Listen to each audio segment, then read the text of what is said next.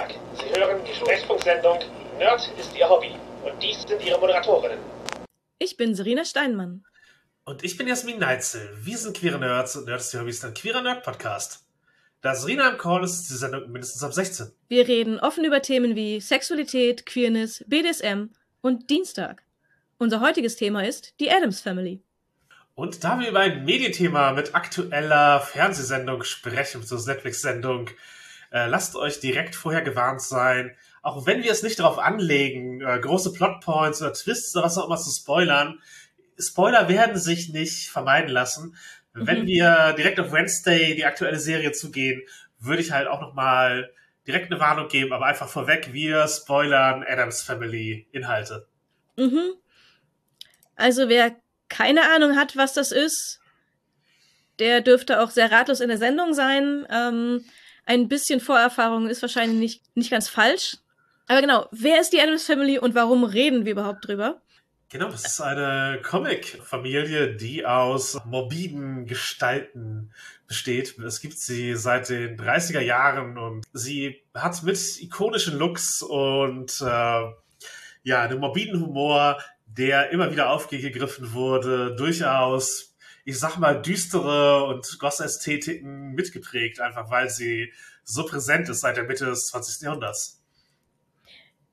Ja, absolut. Und es wurde halt immer wieder neu aufgelegt. Also es ist ein Franchise, das keinen durchgehenden Kanon hat. Die Familie ist nicht immer gleich. Es gibt paar Bestandteile, die immer gleich sind, aber einige Beziehungen ändern sich auch. Aber dieses, dieses Flair und die ganze Art und Weise, wie die Familie ist, wird immer wieder neu aufgegriffen und immer wieder neu aufgelegt, passend in die Zeit. Als letztes ist das geschehen durch die Netflix-Serie Wednesday, die momentan, glaube ich, die dritterfolgreichste Streaming-Serie ist, die jemals so gesendet wurde und ein ziemlich großer Erfolg und äh, ja, greift eben den Charakter Wednesday Adams auf, der ziemlich ikonisch ist und ja, diese ikonischen Looks und eben auch die, die Vibes, die die ausstrahlen, äh, ziehen sich halt tatsächlich durch über die, über die Jahrzehnte und mhm. es ist mhm. halt eine Serie, die in der King-Szene eine gewisse Beliebtheit hat, weil einige der Figuren zumindest im späteren Verlauf auch äh, sich sehr gut kinky interpretieren lassen. Ja, also ich meine, bei manchen ist es auch nicht mal mehr, nicht mal mehr Interpretation. Genau. Je nachdem, wie sie es gerade umsetzen, ist es halt genau kein Ding, was halt eben sofort fortgeschrittenen Kanon hat, sondern eben äh, immer wieder neue Verwendung von ikonischen äh, Figuren. Und ja, was ist unser Bezug dazu? Also, wie, wie stehen wir zur Adams Family? Ich sag mal, zu sagen, wir wären Fans, wäre vielleicht ein bisschen zu dramatisch ausgedrückt. Die Filme aus den 90ern haben wir beide mehrmals gesehen und auch auf jeden Fall genossen. Auch die Kinky Vibes, auch den Style. Ich glaube aber, ich hab's nicht in meiner DVD-Sammlung. Genau, bei mir ähnlich. Ja, ich hab's jetzt nicht zum, zum bedeutenden Teil meiner Sammlung gemacht, aber es ist was, was eben als Ästhetik ständig irgendwie präsent war. Es gehört zu meinem kulturellen Referenzrahmen, über die Adams Family zu sprechen oder sie ab und an zu referenzieren. Mhm. Aber genau, kein, keine Sache, wo ich äh, All-in-Fan wäre, aber es war durchaus jetzt auch ein Argument, mir zum Beispiel die Events der Serie anzusehen, weil dieser Bezug da ist. Ja, ganz genau. Und wenn Kleidungsstücke aussehen, ähm, als wären sie von einer der Adams-Frauen, dann ist es auch immer ein Grund, sie mal, zumindest mal anzuprobieren. Für dich, ja. Ja, für mich auf jeden Fall. Oder sie Freundinnen zu empfehlen, von denen ich weiß, dass sie den Stil sehr mögen. Genau, lass uns dann doch mal kurz über die Figuren reden, die dieser Familie äh, auftreten. Es sind halt ten tendenziell keine Monster, die fest benennbar sind. Es gibt halt ein ähnliches Konzept mit so einer Familie von Monstern, äh, bestreitet ihren Alltag, die Monsters. Da waren halt alle Mitglieder der Familie eben ganz klar einem, einem Monster-Archetyp voll äh, zuzuordnen irgendwie. Der Vater ist Frankenstein und die Mutter ist der Vampir und der Sohn ist ein Werwolf und so etwas. Das ist hier nicht so. Nee, genau. Das ist einfach mobile Geschöpfe. Genau. Äh, sie haben tendenziell übernatürliche Fähigkeiten. Also Essen, Essen, das für normale Menschen eigentlich giftig sein könnte oder so. Aber erstmal sind es einfach nur Menschen mit einem anderen Style. Ja, und anderen Lebensrealität, würde ich auch sagen. Mhm. Sie werden öfter als Ghouls beschrieben, aber das ist halt nicht notwendigerweise, dass sie Leichen essen, sondern eben halt im Sinne von ghoulish, also dass sie eben sehr morbide und äh, dem Tod nahe sind. Ja. Und zugeneigt. Und ja. Bisschen abstoßend auch. Das, das ist halt so der, der, der, die Beschreibung, die ihnen gegeben wird und wie ihre Umwelt auf sie reagiert innerhalb des Settings. Genau, das ist die, muss man dazu sagen, ist die Außenbeschreibung von anderen Leuten auf sie bezogen. Das ist keine Beschreibung, die sie selber wählen. Würden sie aber auch nicht äh, ablehnen, weil sie Nee. fänden es halt auch okay. Es ist keine Beschreibung der Familie für sich. Genau, es gibt eine Szene, wo eine von ihnen als Hexe beschrieben wird und sagt, it's more of a hobby. Ja. Sie sind nicht monströs in dem Sinne, als dass man sie eben im klassischen Hollywood-Monster zuschreiben kann. Natürlich gibt's Anleihen. Die älteste dieser Figuren, aus denen das entstanden ist, ist Morticia Adams. Die hat einen sehr klassischen Look, also langes schwarzes Haar, äh, leicht blass, halt dünnkurvige Figur, trägt halt so ein ja, schwarzes Kleid mit, wo die Ärmel so lang ausgefranst runterhängen und ein Hobbleskirt, der unten halt auch nochmal ausfranst. Also sehr ikonischer Look, der unter anderem eben von hier Horror-Hosts wie Vampira und Elvira und sowas äh, kopiert wurde und auch in der Gothic-Szene irgendwie eine Verbreitung hat. Mhm. Und eigentlich ist sie eher eine, ich würde sagen, positiv eingestellte Person, die halt Leute irgendwie in ihr düsteres Leben willkommen heißt, auch wenn die das eher befremdet. Ja, oft sehr, sehr herzlich bis hin zu naiv. Und ich glaube, ich würde ihre Mode als figurbetontes Fishtail-Kleid bezeichnen. Halt in schwarz und in den verschiedenen Variationen wechselnd von, in, in, aber immer elegant. Also selbst wenn es ausgefranst ist oder so, sieht's halt nicht, also nach, nach kaputter Kleidung oder so aus, wie es ja auch manchmal im Goth-Style ist, sondern es ist immer sehr elegant, sehr auf den Punkt, perfekt geschminkt. Genau, schon, schon eher Haifa. Genau. Immer sehr elegant auch. Ja, enthusiastisch. Ja, auch. Und Genau. gerade in den älteren Interpretationen halt auch sehr, also sie ist halt einfach eine sehr herzliche Hausfrau und Mutter, die gerne alle in ihrer Fa- Familie willkommen heißt. Äh, genau, ihr Mann ist Gomez Adams. Der ist je nach Interpretation klein und untersetzt und äh, mit so einem dünnen Schnurrbart oder ein stattlicher Latin Lover mit einem dünnen Schnurrbart. Mhm. Er ist Und- immer kleiner als Morticia, aber das hat auch damit zu tun, dass Morticia sehr groß ist. Genau, auf jeden Fall diese, ja, das, das ist wichtig, dass sie, dass er der kleinere ist und ja, trägt halt meist auch äh, Anzüge, halt bi- bis bisschen exaltiert. Äh, oft mit sehr starken Nadelstreifen. Schon, schon sehr auffällige Anzüge, aber auch sehr elegant. Ja, halt mehr Lebemann als Businessmann. Mhm. Ja. Genau, der ist äh, ja sehr verliebt in seine Frau, was unterschiedlichen Ausdruck findet, aber eine der klassischen Sachen ist, dass er so ihren Arm hochküsst und ihr, ihr Liebesschwüre zuspricht. Und viele Kosenamen für sie, aber auch für seine ganze Familie hat. Ja. Und er ist irg- ein erfolgreicher Geschäftsmann und erfolgloser Anwalt und irgendwie ist er zu diesem Geld gekommen, was die Adams-Familie hat, weil die sind äh, auch eher eine reiche Familie. Ja, es, es wirkt oft so, als wäre es gar nicht sein Zutun, sondern als hätte er einfach unglaublich viel Geld, das er investiert, wie es ihm gerade passt. Ja, also entweder Glück in Investitionen oder Glück im Erbe. Ja, genau. Ja, dann gibt es äh, Wednesday, die Tochter.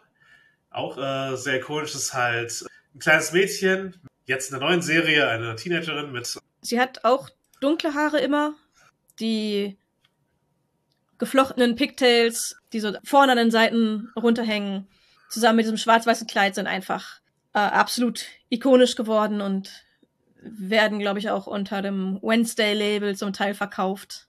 ja, also wenn ihr das schon mal gesehen habt, das kann sehr gut eine Anspielung die Figur gewesen sein, solltet ihr sie noch nicht kennen. Und ja, am Anfang war es halt einfach ein Kind, Mhm. das in dieser, dieser seltsamen Familie aufwächst und deren Sachen ange sich angewöhnt hat, aber mit der Interpretation durch Christina Ricci in den 90er Jahren ist es halt ein eigener Charakter geworden, die halt sehr zynisch ist, wenig emotionalen Ausdruck hat, also wenig Affekt, kaum blinzeln, nicht lächeln Mhm. und ja, fiese Dinge sagt zu Leuten. Ja, und die sadistischen Spaß daran hat, Leute zu verunsichern durch ihre Äußerungen. Und die dadurch eine riesige Fangemeinde bekommen hat. Die Fantasie für als Goss unhöflich sein zu dürfen gegenüber Menschen und äh, mhm. dafür keine Konsequenzen zu erwarten haben. Das funktioniert, wenn man reich ist. Ja, genau. Und dann haben wir ihren Bruder Paxley. Das, der ist meistens ein bisschen pummelig, trägt ein gestreiftes Shirt. Oft hat er sehr kurze oder gar keine Haare. Mhm. Und ja, neigt in den meisten Interpretationen auch zum Mörderischen. Auf, auf eine etwas naivere Art. Ja, sehr, sehr fröhlich als Freizeitgestaltung. So wie halt so ein fröhlicher Junge, der Süßigkeiten mag und gerne äh, seinen Hobbys nachgeht. Nur, dass er halt Granaten in den Teich schmeißt oder so etwas. Genau. Der, der wirft halt nicht Steine, sondern Granaten. Wenn er mit Eisenbahnen spielt, dann geht es darum, sie explodieren zu lassen und nicht darum, sie im Kreis fahren zu lassen. So halt. Genau. Ja. Eine weitere wichtige Figur ist Onkel Fester. Je nach Version unterschiedlich, wessen Bruder das ist. Mhm. Aber ja, das ist halt so, so ein Nosferatu-mäßig aussehender Typ. Also halt im Grunde so einen schwarzen Mantel, äh, Glatze, sehr dunkle, tiefliegende Augen. Was ich in den meisten Versionen gesehen habe zumindest, ist, dass er Elektrizität erzeugen kann durch durch sich selbst oder speichern kann irgendwie, so dass er, wenn er Lampen in den Mund nimmt, dann fangen die an zu leuchten und so. Das ist ein Partytrick von ihm. Genau, so ein bisschen Frankenstein-Monster vom, vom Blitz getroffen. Genau, und er kann irgendwie, äh, ich glaube auch, auch ein bisschen Elektroschocks verteilen oder so. Ja, oft bringt er auch viel kriminelle Energie mit. Ja. Macht gerne mal Vorschläge, die noch weniger gesellschaftlich anerkannt wären als das, was Motisha und Gomez so präsentieren. Ja, und äh, seine Suche nach Beziehungen ist oft etwas, was eine Rolle spielt in den Interpretationen, dass er halt irgendwie versucht, eine Frau zu finden oder Beziehungstipps gibt oder als schwere Nöter gilt. Also da gibt es verschiedene Interpretationen, aber ist halt oft auch ein Thema, dass er der, der unverheiratete Onkel ist. Mhm. Dann gibt es noch Lurch. Lurch ist der am ehesten monsterhaft aussehende, würde ich sagen. Sehr groß und so ein bisschen es, es fehlen so die Nähte, aber ansonsten sieht er ziemlich aus wie das Frankenstein-Monster. Ja, von der Frisur auch halt, halt diesen so viereckige Kopfform machenden Schnitt. Ja.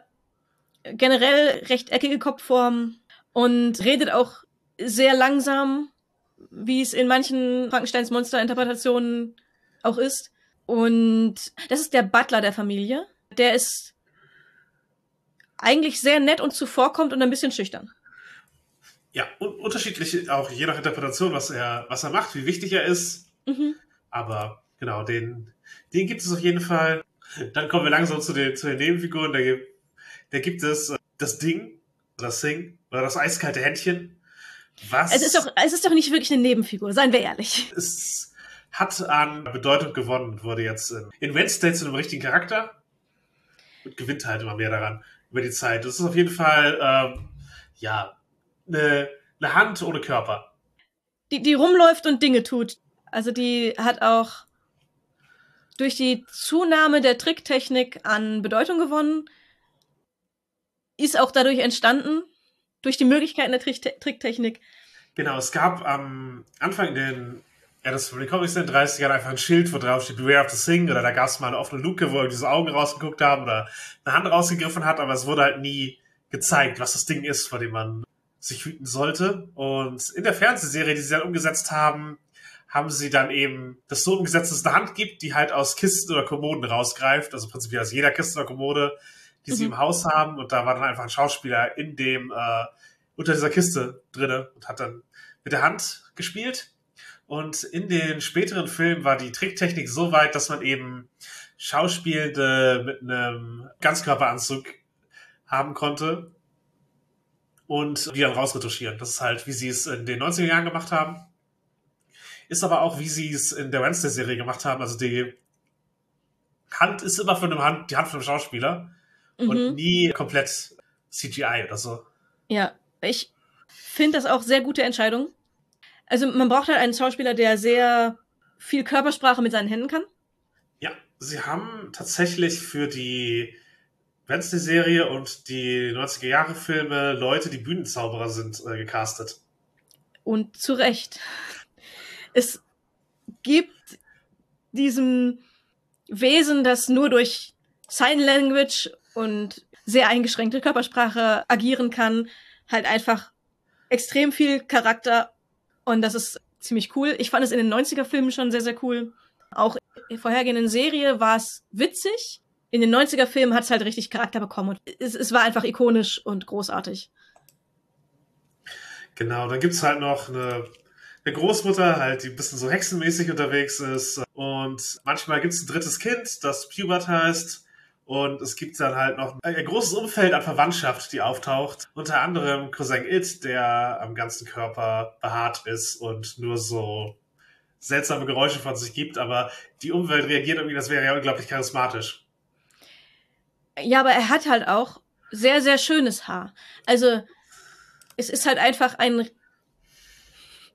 ein menschengroßer Blob aus langen, zum Boden reichenden Haaren an allen, in alle Richtungen. Ja, alle reagieren auf ihn, als wären die, die Geräusche ganz normales Reden, als es wäre es eine charismatische, freundliche Person.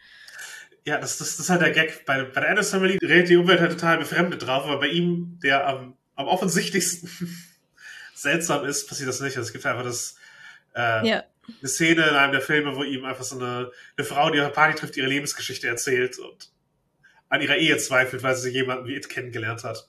Mhm. Genau, und äh, letztlich diese Figurencast, dessen Eigenschaften halt im Kern oft dieselben bleiben, sich in der Interpretation halt nur ein bisschen verschieben, ist halt so die Basis von der Figurenkomödie. Also die, die sind alle irgendwie ikonische Figuren, die sich halt selten Kern wandeln und die werden halt in Alltagssituationen gebracht und man sieht halt zu, wie sie sich dazu verhalten. Das ist halt ein Konzept, das für Sitcoms gut funktioniert. Das ist ein Konzept, das es auch schon länger gibt, so Commedia dell'arte und ähnliche Theaterformen, wo eben ja klassische Figuren immer wieder äh, ja, in Situationen gebracht werden. Das ist auch das äh, zum Beispiel eben halt gerade Comics, die Serien sind, äh, verwenden. Man muss nicht erklären, wer Batman ist, man muss nicht erklären, wer Spider-Man ist und man muss auch nicht erklären, wer die Adams Family ist. Die sind halt einfach etablierte Typen und dann sieht man, wie sie auf Dinge reagieren und wie die Dinge auf sie reagieren. Das, das ist halt so der, der Kern, der das Ganze in eigentlich allen Adams Family Medien mit leichter Einschränkung Wednesday antreibt. Es ist ja auch immer so eine, ich sag mal, goldene Regel, wenn man eine Komödie schaffen möchte, nimmt man entweder normale Figuren, die auf abstruse Situationen treffen, oder man nimmt abstruse Figuren, die auf normale Situationen treffen, also auf Alltagssituationen treffen. Dass man einen Clash hat zwischen Situation und Figur. Und ja. daraus entsteht die Unterhaltsamkeit. Genau, das hat äh, Chess Adams getan, der Erfinder der Adams Family, nachdem es auch benannt ist. Adams übrigens mit 2D.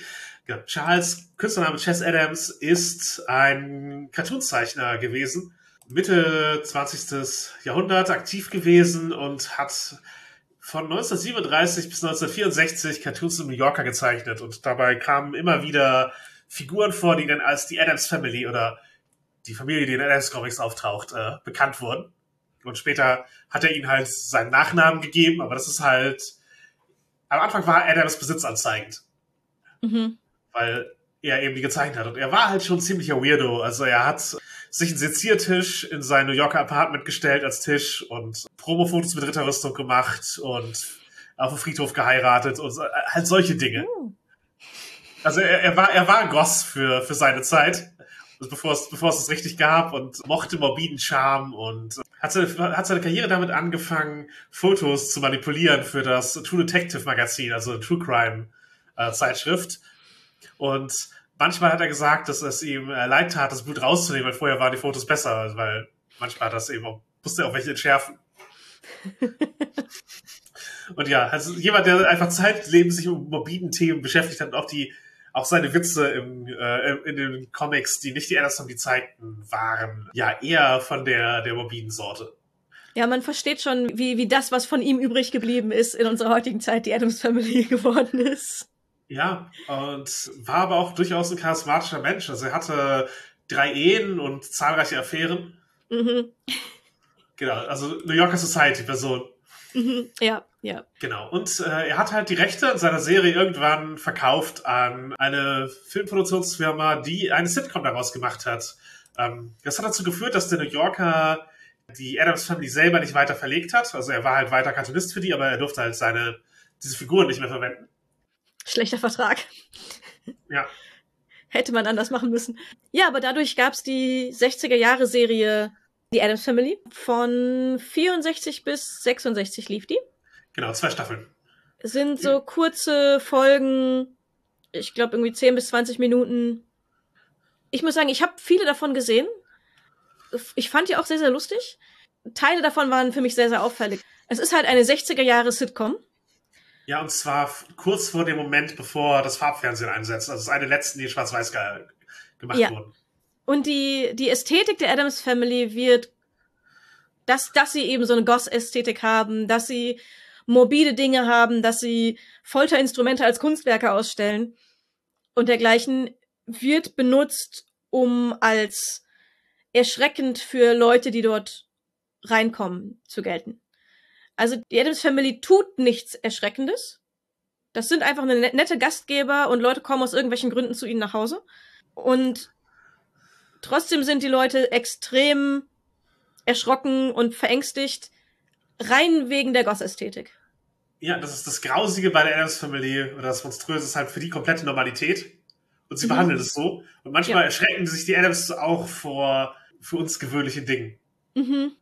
Und gut, das Einzige, was halt noch so ist, ist, was sie an Essen und Trinken anbieten, tendiert zu gefährlich. Manchmal ist es nur seltsam. Manchmal könnte es schon äh, eher gefährlich sein, wenn man das zu sich nimmt, als Mensch, der nicht der Adams Family angehört. Aber ansonsten sind sie einfach sehr äh, freundlich gegenüber ihren Gästen und auch sehr liebevoll zueinander.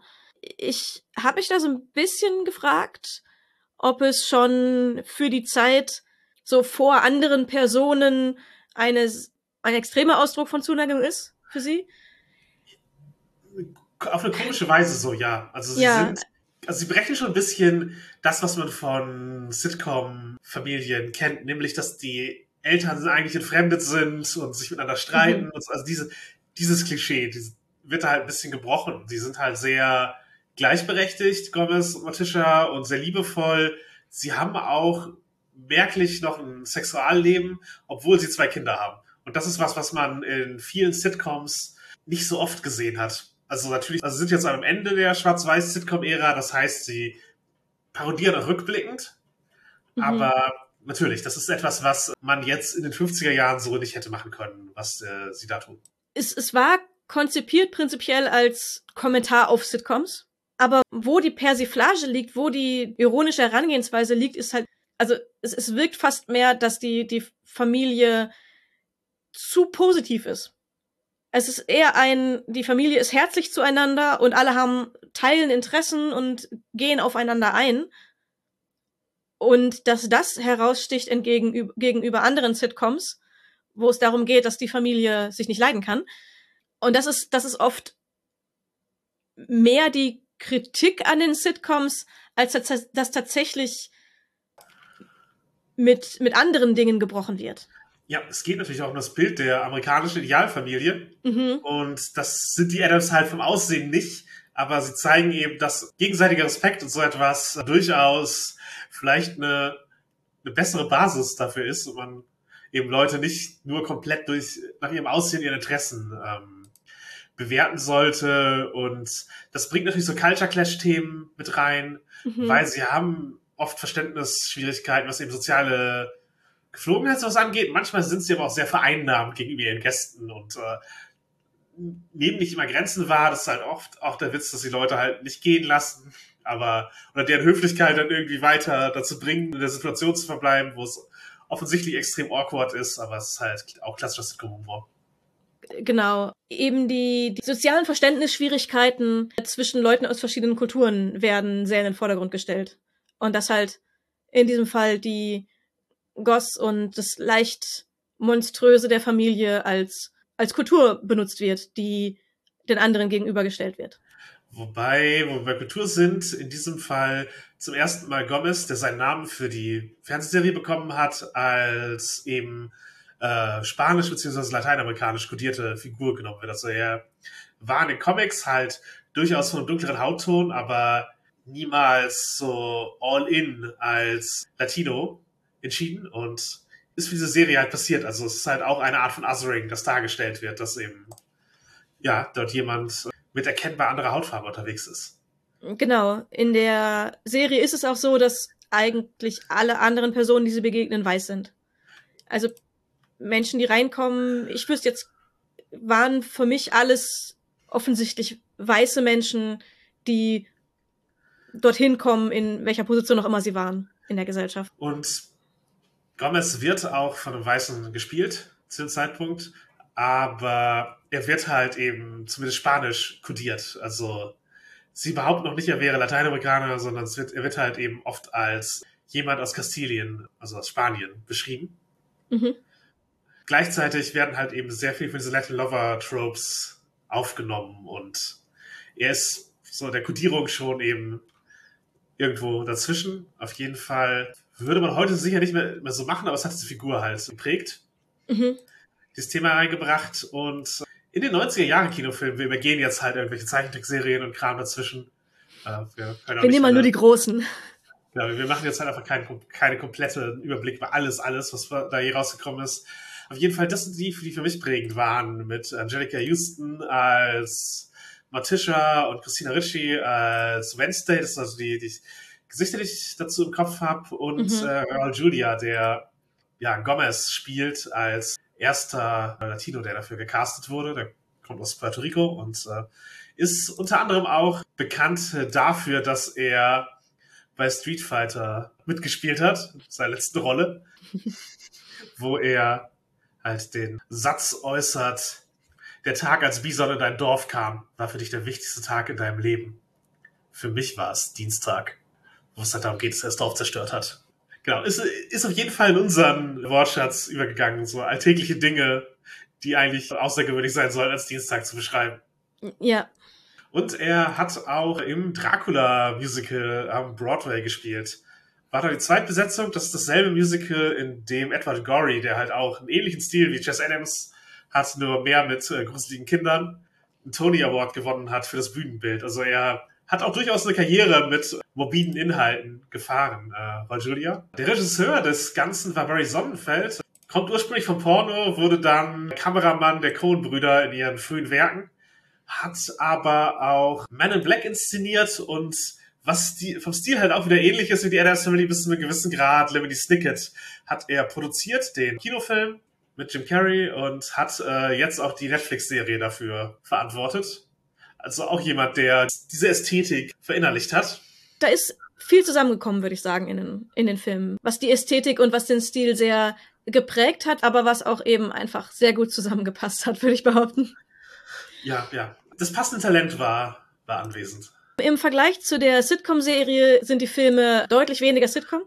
Ein bisschen mehr so 90er Klamauk-Film, sag ich mal. Mhm. Also es, es wurde einfach das Material wieder genommen und in ein Format gesetzt, was in dieser Zeit modern war. Mhm. Und die Dinge darauf angepasst. Also zum Beispiel wurden die Altersverhältnisse von Wednesday und Paxley auch über die Zeit immer wieder geändert. Ich weiß nicht, wie es in den Comics war. Da fand ich die Bilder, die ich gesehen habe, waren nicht eindeutig, fand ich. Sie sind Kinder. Sie sind Kinder. In der 60er-Serie ähm, ist Paxley definitiv der Ältere. Und Wednesday ist im Alter, dass sie, glaube ich, eingeschult werden soll. Oder so. Auf jeden Fall so Grundschulalter. In der 90er-Serie ist es wieder ein bisschen uneindeutiger. Da wirkt das Alter der beiden sehr, sehr ähnlich. Und es, es geht da halt auch viel ums, ums Familienleben. Und die Abenteuer, die sie so erleben als Familie. Ja, die, die Filme sind natürlich mehr auf eine 90-Minuten-Handlung strukturiert. Mhm. Mit eben, es gibt einen, einen Handlungsbogen und es passiert etwas, aber eben wieder ikonische Charaktere bestreiten diesen Handlungsbogen. Ja. Und es hat mehr Kink drinne. Also Matisha äh, und Gomez sind offensichtlich eine kinky Beziehung. Das ist äh, da nicht zu verleugnen. Ja. Und es beginnt mit, es bringt, es beginnt damit auch Themen nochmal direkter anzusprechen, die halt eben vorher mehr Subtext waren. Zum Beispiel eben gibt es da, das würde man heute auch nicht mehr exakt so machen, aber im zweiten Film so eine Szene in einem Feriencamp, wo eben Thanksgiving äh, gefeiert werden soll und halt die Adams-Kinder komplett daran erinnern, dass das halt eigentlich ein Genozid feiert. Ja. Die, die Serie ist immer noch äh, Cultural Appropriation. Aber es, es gibt, bringt das schon in ein neues Licht, sagen wir es mal so. Und zeigt schon ein wenig Verhaltensweisen auch aus der Zeit auf, die noch viel mehr Cultural Appropriation waren. Ja, ja es, es, bricht, es bricht Klischees und es, ja, es ist halt eben eine Positionierung, die dieser Film vornimmt. Mhm. Und eben die Adams Family halt eben auch klar als eben antikolonialistisch äh, einordnet, ja. Ja, genau. Was es gleichzeitig macht, ist, die Ästhetik wird im Prinzip nahezu eins zu eins beibehalten, aber für die Filme wird quasi entschieden, dass das nicht reicht für Grusel. Und zwar ist das der Moment, wo die Familie deutlich, ich sag mal, der Gewalt näher kommt auch. Also es werden so Mord und Gewalt als lustige Nebenerwähnungen und für Witze verwendet. Ja, aber das ist halt auch was, was aus den Chess Adams Comics durchaus kommt. Also mhm. die, ein, die Anfangsszene ist halt, also er hat halt so One-Panel-Dinge meistens gezeichnet. Und die Anfangsszene des einen Films ist, äh, Leute singen zu Weihnachten vor der Tür, also so Sternsinger-mäßig. Und die Adams Family gießt von oben Pech aus dem Kessel auf sie. Mhm. Das ist also als ein Panel aus den Comics, das da verfilmt wurde. Ja. Also einige der Gags, die gewaltsamer sind, die man in den 60ern entschieden hat, nicht zu machen, haben sie in den 90ern halt einfach eins zu eins genommen. Ja. Und das, das, das macht halt die Familie in sich nochmal gruseliger, weil sie eben das Leben von, von anderen Menschen auch als scheinbar nicht irgendwie besonders schützenswert erachten. Aber innerhalb voneinander sind sie halt immer noch sehr liebevoll und nehmen Rücksicht aufeinander und dergleichen. Ja, und das funktioniert als so gesamtes äh, Comic-Ding. Also es ist halt kein mhm. Komplett naturalistischer Film, sondern das ist halt schon alles sehr überhöht und äh, deswegen ja. Genau, es ist halt immer ist noch eine, eine Klamauk, es ist eine Klamauk-Komödie und dadurch halt immer noch ähm, sind die übertriebenen Witze halt auch wirken nicht problematisch, sondern eben unterstreichen eigentlich nur den Flair. Ja, genau. Es gibt dann eine Weile, also 30 Jahre, die, die zu überbrücken sind, in denen gab es Zeitredaktionen, teilweise auch relativ hochkarätig äh, besetzt mit halt Leuten wie Oscar Isaac als Sprecher von Gomez und so etwas. Gehen wir auch nicht komplett darauf ein. Es gab eine Adult Wednesday Adams Webserie, die halt einfach eine, eine Schauspielerin hat sich einfach entschieden, die so zu produzieren, wo es halt darum geht, Wednesday ist mittlerweile erwachsen und äh, wieder selber ein ikonischer Charakter wird mit Alltagssituationen konfrontiert, nur welchen, die eben dieser Charakter als Kind nicht hatte, sondern eben sowas wie Wednesday sucht eine Mietwohnung, Wednesday wird gecatcalled auf der Straße, halt solche Situationen mhm. werden da mit ihrer Art angegangen. Ich fand die äh, sehr, sehr unterhaltsam, äh, aber sie wurde dann wegen Copyright-Problemen, denn es war niemals gefragt worden, ob das okay ist, wurde dann eingestellt. Genau, weil eben da noch was äh, nachgekommen ist, nämlich die Wednesday-Serie, die jetzt gerade große Erfolge auf Netflix feiert und die verwendet halt Dark Academia als ein Setting, also so eine ja eine überhöhte Schule, die eben sehr so eine Mid-Century-Ästhetik fährt mit äh, Uniformen und düsteren Bibliotheken und all dem. Also es, es greift halt eine aktuelle Mode und aktuelles Genre auf und verbindet das mit der Adams Family, beziehungsweise eben mit dem zentralen einen Charakter Wednesday, der eben auch immer ikonischer noch über die Familie hinaus äh, geworden ist in der Zeit und ja, braucht eben deswegen auch ein Worldbuilding, das über die Familie hinausgeht, damit sie MitschülerInnen haben kann, die eben mehr als ein Abziehbild sind. Und da kommen dann auch Kategorien von übernatürlichen Wesen rein. Es geht um eine Schule, die für im Prinzip Monster da ist. Übernatürliche Wesen gehen mit Wednesday zusammen zur Schule. Es wird dabei nicht klar, ob die Adams Family spezielle Kreaturen sind. Also sie werden nicht eingeteilt, ob sie zu diesen, diesen Monstertypen gehören, ob sie was eigenes sind ob sie Kreaturen sind oder ob es Menschen sind. Zumindest in der ersten Staffel. Äh, es gibt Anspielungen, aber es ist nichts Eindeutiges äh, gesagt worden dazu, in welchem Verhältnis sie dazu stehen. Ja, und die Schule wird halt auch nicht als das ist die Monsterschule, das ist die Schule für Außenseiter äh, beschrieben. Und Mhm. äh, halt Edgar Allan Poe war einer der, der Schulgründer oder berühmten Schüler, das sie heißt Nevermore Academy und als solche Offensichtlichkeiten gönnt man sich da auch. Ja. Ähm, ja, das Ganze sorgt halt dafür in seinem Aufbau, dass eben Wednesday auch ein bisschen wie dramatischer Charakter agieren muss. Also es bricht halt ihr, Klisch ihr eigenes Klischee oder ihr, ihr eigenes archetypisches Verhalten. Weil weil was das Kind noch niedlich ist, funktioniert als Teenager nicht mehr eins zu eins, was diesen Zynismus und äh, Leuten aus Spaß mit Gewalt droht. Das wirkt halt sehr unsympathisch. Das wirkt sehr nach Emo-Aggression. Genau, und die Serie konfrontiert sie auch damit und sie muss sich eben verändern und auf Menschen einlassen. Und das ist halt ein bisschen die, die Herausforderung, die ihr da als Figur äh, gegeben wird. Und Ja. sie gibt nicht ihren kompletten Charakter auf oder so etwas, aber es ist eben so, dass Beziehungen äh, außerhalb der Familie eben eine Rolle spielen und äh, das für sie eine der Herausforderungen ist, diese auch aufbauen zu können. Ja. Und der Zynismus ist natürlich bei Teenager, also es ist eine Teenager-Serie. Im Prinzip ein Teenager-Drama im Internat. Ja, Dark, Dark Academia Teenager Horror. Genau. Und da ist so ein andere Personen abwertender Zynismus natürlich ein Drama-Angelpunkt, von dem aus auch einfach Handlungen entstehen und Dramaturgie ähm, sich dran aufhängen kann. Und einmal muss Wednesdays Charakter sich verändern, um damit es eben eine Serie werden kann und nicht ein Kurzfilm und dann ist vorbei. Aber ihr Charakter sorgt eben auch dafür, dass Dramat Dramaturgie und äh, Handlungen entstehen. Dadurch, dass sie ist, wie sie ist. Ja, ist auch eine Art von Charakter, die man sonst nicht so oft sieht. Mhm. Gerade eben als Mädchen, die derartig bereit ist, unfreundlich zu sein. Ja, ja. Ich glaube, das war auch in den 90ern einer der, der Punkte. Dass, also vorher war Wednesday halt auch nicht unbedingt unfreundlich, war halt einfach in der Familie genau wie alle anderen fröhlich morbide. Ja, Und in den 90ern ist es dann halt eben zu diesem emotionslosen, ich, ich lächle nicht für euch, ich sage Dinge, die euch schockieren und freue mich über eure Reaktionen geworden. Was halt sehr in, ich sag mal, im Zeitgeist steht dazu, dass Mädchen Freiheiten bekommen haben, die sie vorher nicht hatten, aber gleichzeitig ja immer noch auf die ganzen Verurteile und Anforderungen der Gesellschaft getroffen sind.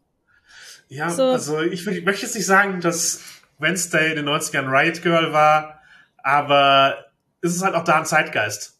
Hm. Halt, halt sich nicht, nicht Freundlichkeit und Höflichkeit und Bubblegum zu unterwerfen und auf die Fahne zu schreiben, sondern eben auch im Zweifel unflätig oder unfreundlich oder abweisend sein zu dürfen. Also Riot Girl heißt ja nicht umsonst so gewaltsam. Es ist halt auch durchaus eine abschreckende Ästhetik, absichtlich. Ja, dass eine Frau unfreundlich sein darf, ist sehr abschreckende Ästhetik. Ja. das eben kein People-Pleaser zu sein als Mädchen. War halt eine Ästhetik, die in den 90ern aufkam und die in Wednesday ein, ich sag mal, Extrem gefunden hat, das sehr viele angesprochen hat. Genau, und da es ein kleines Kind ist, war es nochmal anders einzuordnen. Mhm. Und aber ja, die, die Goss-Szene hat es dankbar angenommen. Und Mhm. äh, ja, hier in der Wednesday-Serie würde ich sagen, ist es halt nicht nur eben Ablehnen von gesellschaftlichen Zwängen, sondern auch irgendwie ein Persönlichkeitsding bei ihr, dass sie auch manche Gefühle halt einfach in, nicht in dem Maße hat wie andere Leute. Oder sie unterdrückt mit Absicht. Genau, oder anders damit umgeht. Ja. Genau, aber es gibt auf jeden Fall gerade einen großen Einfluss der Serie auf die Popkultur. Unter anderem durch den Tanz, was euch das erste Mal ist. Also die Adams Family hat auch immer wieder Tanztrends gesetzt, was man nicht notwendigerweise erwarten würde. Aber genau, es ist, glaube ich, die berühmteste Szene aus der Wednesday-Serie ist halt ein Tanz, der dort in der Handlung auf einem Ball stattfindet, wo Wednesday im Grunde alleine vor ihrem Date tanzt und ihn nicht groß mit einbezieht. Ach, sie bezieht ihn schon mit ein. Ja, ja klar, aber nicht als, es ist, es ist kein Paartanz. Es ist, genau, es ist kein Paartanz, den sie macht. ja, Im sie ist- Gegensatz zu ihren Eltern. Genau. Ihre Eltern sind sehr äh, halt äh, hier Tango-mäßig drauf. Also da gibt's auch in den 90er Jahren Filmen äh, eine Szene, wie sie eben sehr eng tanzen und sehr eben dieses Machtdynamik, äh, ausfahren. Ja, Wednesday tanzt halt im Grunde ein Tanz, der aus Versatzstücken von so Gothic-Moves besteht. Muss man ganz, ganz äh, grob einzuteilen, um es mal ganz grob einzuordnen. Also, es ist halt ein Tanz, der von der Darstellerin Jenna Ortega, die Wednesday spielt, selbst choreografiert wurde. Und sie ist keine ausgebildete Tänzerin, sondern hat sich eben äh, einfach inspirieren lassen von Dingen, die ihr passend erschienen sind für die Figur. Mhm. Dazu gehört, gehört halt viel Gothic, also sowohl Aufnahmen von tanzenden Goss aus den 80er Jahren, als auch die Sängerin und auf eine gewisse Art auch Tänzerin Susi Zu. Ja, die, die, Sängerin von Susie und the Banshees, einer äh, frühen Gospel-Band, und die hat halt durchaus auch eine nicht super befähigte, aber ikonische Art zu tanzen gehabt. Sehr schön ausgedrückt. Ja, äh, und ähm, ähnlich klassische 70er, 80er Jahre Weirdos wie Lene Lovitch und Tina Hagen und so hat sie, hat sie sich halt angeguckt und von denen einfach Moves äh, übernommen. Mhm. Und ja, das ist eben etwas, was einen Tanztrend ausgelöst hat. Ja, und zwar ein, ein TikTok-Tanztrend. Ich würde jetzt mal davon ausgehen, dass Jenna Ortega durchaus auch TikTok benutzt. Ich würde ihr nicht unterstellen, dass es Absicht war. Äh, aber ich würde glauben, dass es sich einfach gegenseitig ein bisschen beeinflusst hat, auch mit. Ja, es ist halt wie heute oft getanzt wird oder wie Lieder, die einen eigenen Tanz haben, bekannt werden. Wenn man zu einem Lied gerade den, ich sag mal, offiziellen Tanz, also den Tanz, der im Musikvideo getanzt wird oder den auf der Bühne dazu getanzt wurde, gut nachmachen kann, mit einer kleinen Kamera, im Zweifel Handykamera für sich selbst, ohne großen Aufbau und, und das ähm, bei TikTok veröffentlichen kann in einem kurzen Video, dann löst es schnell einen Tanztrend aus. Weil Leute es eben für ihre, für ihre eigene Kamera nachmachen und dann wieder hochladen und dann verstärkt sich das. Genau. Und das ist hier auch passiert. Das liegt halt unter anderem daran, dass es einzelne Moves sind, also keine Schrittfolgen, wofür man den ganzen Körper sehen muss, damit man versteht, was passiert, sondern es sind halt einfach einzelne Moves von einzelnen Körperteilen, die aneinandergereiht werden. Es ist kein Paartanz, sondern eben für sich selbst getanzt. Und mit der Kamera, mit der Kamera, das ist, ist, wichtig. Der Tanz findet halt im Dialog zur Kamera statt, dass sie halt immer genau. eine Position dazu hat, wie es gefilmt wird. Und also die Kamera ist zwar keine Figur, die dort der Szene stattfindet. Manchmal ist die Kamera praktisch die Augen ihres Tanzpartners, manchmal ist sie von außen da, aber sie interagiert immer zur Kamera. Genau. Und dadurch, dass auch dieser Tanz in der Serie so ausgeführt wird, dass sie immer im Prinzip, dass der Partner ihres Tanzes die Kamera ist und eben auf diese einzelnen Moves beschränkt ist, die sehr gut nachzumachen sind, passt es einfach sehr gut in die aktuelle, in den aktuellen Zeitgeist, wie Tanztrends entstehen, wie Tanz aufgenommen und wiedergegeben wird. Ja, und es sind Moves, die so ikonisch sind, dass selbst, wenn man sie falsch macht, auch erkannt wird, was gemacht wird. Oh ja. Genau, es, äh, ikonische Moves sind da auch sehr wichtig. Das verstärkt die Trends auf jeden Fall. Genau. Und auch, dass eben Jenna Ortega ohne klassische Tanzausbildung äh, aus popkulturellen Referenzen choreografiert. Das ist halt auch wie TikTok entsteht, dass Leute ein Lied nehmen, das ihnen gefällt, machen sie, machen sie Moves dazu und wenn das den Leuten gefällt, dann wird das halt aufgegriffen. Mhm. Und es können halt auch irgendwelche Lieder, was weiß ich, Brother Louis von Modern Talking können halt international ein Trend werden, wenn Leute dazu irgendwie eine gute Idee haben.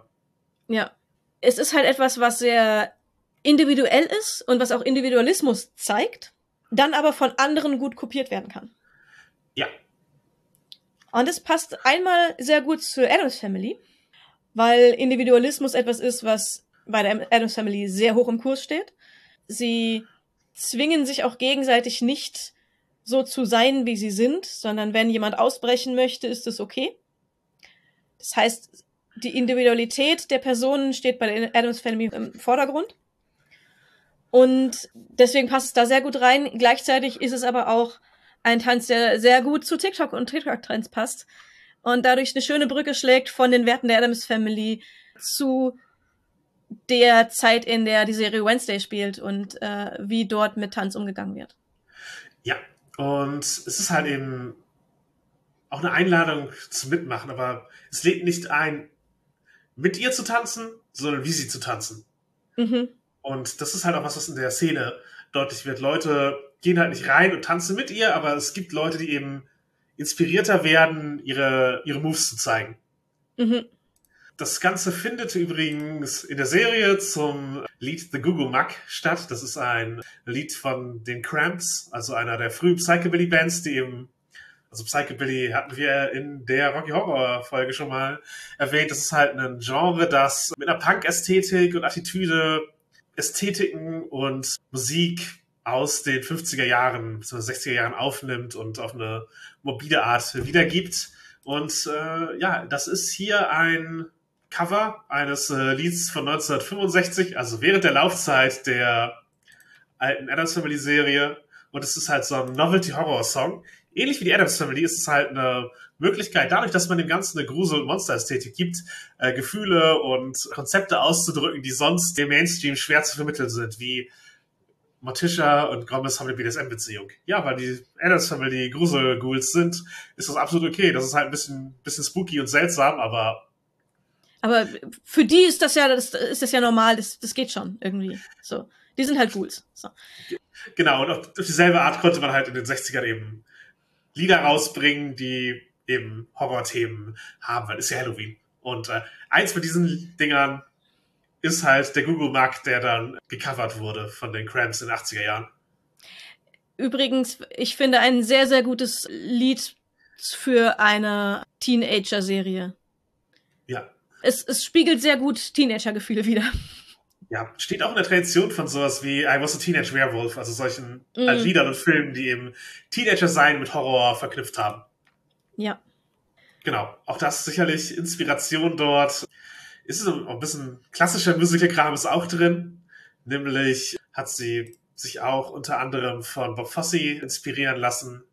Also speziell, wenn man einige Moves anguckt, kommen sie halt aus The Rich Man's was ein, eine Tanzsequenz ist, die im Musical Sweet Charity vorkommt und die halt in Frog einen 60er Jahre Trendtanz äh, aufgreift und eben für eine Bühne choreografiert. Also etwas, was sonst in Clubs getanzt wurde, wird dort eben von einem ja, von einem Choreografen auf eine große Bühne gezogen und so verwendet, als dass der Tanz der einzelnen Figuren eben tatsächlich was über ihre Person ausdrücken soll. Wir werden äh, wahrscheinlich in unseren Shownotes eine kleine Liste von Tanzdingen haben. Wer da recherchieren und sich, da, und sich die Vergleiche ansehen möchte. Genau, aber dieser 60er Jahre Trendtanz schlägt auch eine schöne Brücke dazu, dass eben Wednesday nicht die erste Serie ist, die einen Tanztrend ausgesetzt, ausgelöst hat, denn ähm, auch in der 60er Jahre äh, Schwarz-Weiß-Serie war Tanz und Tanztrends schon ein Ding. Ja, tatsächlich. Es gibt eine ganze Tanzepisode oder in, in der 60er-Serie, wo, äh, wo Lurch versucht hat, tanzen zu lernen für eine Veranstaltung. Und alle Mitglieder der Familie versuchen ihm bestimmte Tanzschritte und dergleichen beizubringen. Was äh, viel in der Ästhetik und dem, wie in den 60er Jahren tatsächlich in Tanzshows und in Serien getanzt wurde, aufgreift. Die Wednesday der Serie tanzt da halt einen fiktiven äh, Trendtanz, den Droop. Das ist halt im Grunde so ein Shuffle mit Twist-Elementen, den sie da tanzt, aber das ist auf jeden Fall etwas, was äh, man als GIF vielleicht schon gesehen hat. Ja. Auch Morticia tanzt, glaube ich, einen Twist in der Serie, also in der Folge. Ja. Und versucht, den Lurch beizubringen. Auch Ballett wird dort, wird dort getanzt. Daraus ist aber dann auch entstanden, dass es ein The Lurch Novelty Tanz gab im 60er Jahre Tanzfernsehen. Genau, es gab da halt immer wieder so Trendtänze. Halt, der Twist ist natürlich ein bekannter, aber da gab es Mhm. einfach Lieder, die einfach den, den Twist gefeiert haben. Der Watusi auch ähnlich äh, bekannt, den Frog hatten wir schon erwähnt. Also es sind halt einfach solche bestimmten Tanzfolgen, die dann sich über ja, praktisch gedruckte Anleitungen und ja, das Fernsehen ähm, verbreitet haben und die Leute nachgetanzt haben und man Kurse besuchen konnte. Und der Lurch war eigentlich eine Parodie auf das Ganze eben mit dieser frankensteinigen Stimme, die dann Dinge sagt und er wird halt eben von den Tänzerinnen behandelt, als wäre es halt der, der große Tanzguru und eigentlich ist es halt so der, der, der Diener aus der Adams Family und ja, das hat als Gag funktioniert, aber die Leute haben den Tanz halt auch trotzdem getanzt. Ja. Und wurde, war halt auch ein, äh, jetzt kein Riesenhit, aber es war ein Hit in der, in der Zeit. Also es hat sich verbreitet und war durchaus langlebig damit ähnlich erfolgreich wie der TikTok-Tanztrend den Wednesday ausgelöst hat.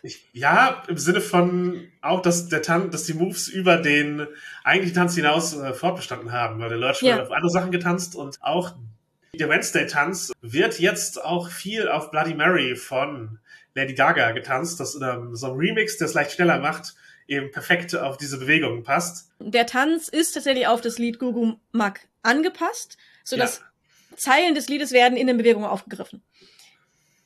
Wenn man aber Bloody Mary darauf abspielt, in dieser Version, passt es auch auf andere Weise. Und dann ja. passt, sind wieder die Bewegungen auf das Lied irgendwie angepasst. Mit, ich würde sagen, neuer Aussage dann des Tanzes. Ja, hat auch dazu geführt, dass es kommerziell dahingehend erfolgreich ist, dass der Google Mac und Bloody Mary jetzt irgendwie nach 10 beziehungsweise 40 Jahren plötzlich wieder Charterfolge haben. Das ist äh, so von der reinen Positionierung in den Charts das erfolgreichste Lied der Cramps jetzt. Ja. Also auch 40 Jahre später, ähm, aufgrund, dass es in einer Serie vorkommt, an einer prägnanten Stelle und gut nachgetanzt werden kann. Ja, aber passt Tanzen zu Wednesday, also als Figur? Ich weiß, es gibt Kritik dazu, dass Leute halt der Meinung sind, dass dadurch, dass sie eben auch hier so emotional zurückgestellt und äh, mit wenig Mimik und relativ ausdruckslos äh, agiert, dass dann gesagt wird, dass so ein starker, ausdrucksvoller Tanz nicht zu ihrer Persönlichkeit passt. Und ich finde das nicht. Ich finde, es reiht sich sehr gut ein. Vor allem, wenn man nicht nur die Serie kennt, sondern auch ähm, die 90er Filme oder die, äh, auch die 60er Serie, passt es sehr gut zu ihr. Und sie ist ja nicht weniger stoisch. Also, sie, also ihr Gesichtsausdruck ja. bleibt halt weiter eben ähnlich wie Rest der Serie. Also es ist halt nicht, dass es ein, mir wie ein Out-of-Character-Moment vorkommt. Und sie ist ja ein musikalischer Charakter. Sie spielt in der Serie unter anderem auch Cello. Ja. Und es zeigt halt, dass sie etwas macht, indem sie nicht virtuos ist. Also Cello spielen das, kann, ja. sie, kann sie halt sehr gut und tanzen kann sie nicht sehr gut, aber sie macht es halt trotzdem. Genau. Und die, die Art und Weise, wie sie tanzt, zeigt eben, wie es in allen Adams Family äh, Serien und Filmen ist, es zeigt auch, was sie konsumiert an Medien. Also die, die Serien, die Filme sind ja nicht im luftleeren Raum. Die sind ja immer in Bezug auf das, was so um sie herum passiert. Und in den, in den 60ern, wie gesagt, äh, sie, sie zeigen fiktive Trendtänze, die dort in der Mode waren. Ja, es wird Schallplatten aufgelegt. Genau, die die Adams Family aufgreift und auch zu Hause tanzt.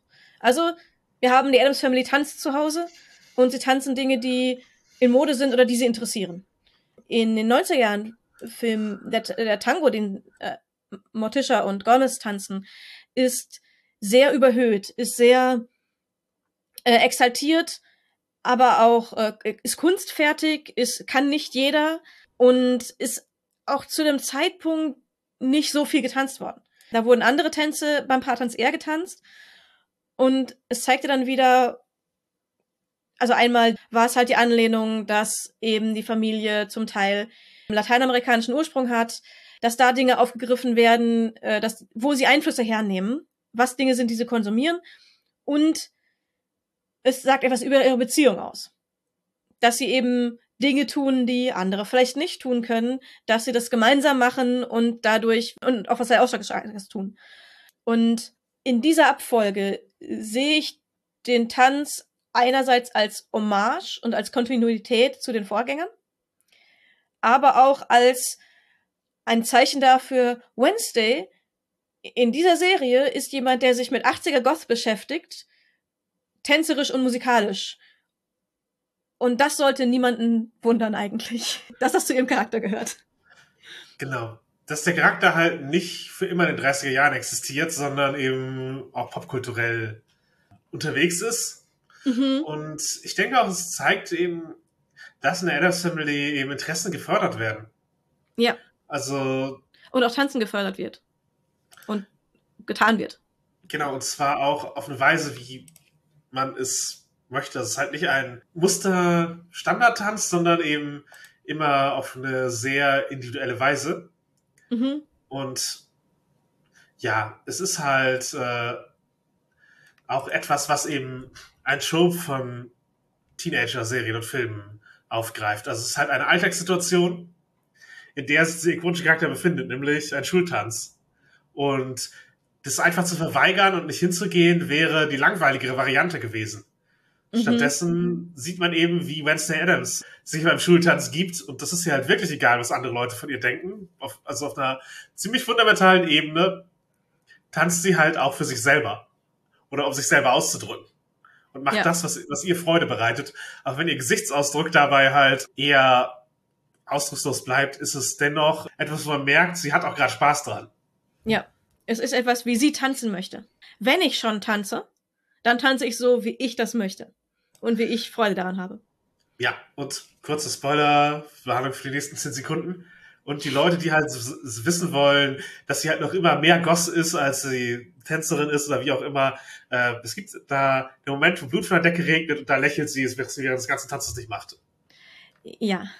Sie, sie drückt halt durch Musik, normalerweise im Cello-Spiel, wo sie eben ähm, eine Version von Painted Black spielt. Durch Musik drückt Wednesday halt auch ihre Persönlichkeit aus. Sie ist halt sonst relativ ausdrucksarm, aber in der Musik, einerseits hier im Tanz, aber auch eben, wenn sie Cello spielt, drückt sie eben ihre Persönlichkeit aus. Das sind halt auch schon bezeichnende Lieder und Lieder, die ihre Virtuosität ausdrücken, aber auch Ausdruck ihrer Persönlichkeit sind, genauso wie ihr Tanz Ausdruck von ihren Emotionen ist. Und auch das Lied dazu nicht zufällig gewählt wurde. Ja, und die Szene ist halt auch nicht wie ein Musical-Tanz so inszeniert, sondern es ist halt immer noch gut beleuchtet, gutes Zusammenspiel mit der Kamera und all dem, guter Schnitt, aber am Ende ist es eben glaubhaft tanzender Teenager. Ja. Und ja, das, ja, beispielhaft jetzt eine Szene, die mich sehr interessiert hat, äh, die hoffentlich auch. Ähm, Ja, die, ich, ich fand halt auch, die, die Szene sagt aus, was sie sagen will. Also sie zeigt sehr viel vom Charakter, sie zeigt sehr viel ähm, zu den Beziehungen auch und, und was gerade los ist in der Szene. Ich finde sie sehr, sehr gut umgesetzt und dass sie eben von einer Amateurin konzipiert und ausgeführt wurde, macht sie in diesem Fall nur besser, weil sie dadurch mehr aussagt, was für den Charakter ausgesagt werden soll, als wenn es von einer Choreografin, die den ganzen Tag nichts anderes macht, als Tänze choreografieren, gemacht worden wäre. Ja, auf jeden Fall ein Glücksfall, wie es entstanden ist. Und Ja. ich würde auch sagen, was vielen Leuten jetzt auch passiert, man versteht den Vibe und wer Wednesday Adams als Charakter ist insgesamt. Die, also Mhm. den ikonischen Kern von Wednesday Adams versteht man allein durch die Tanzszene.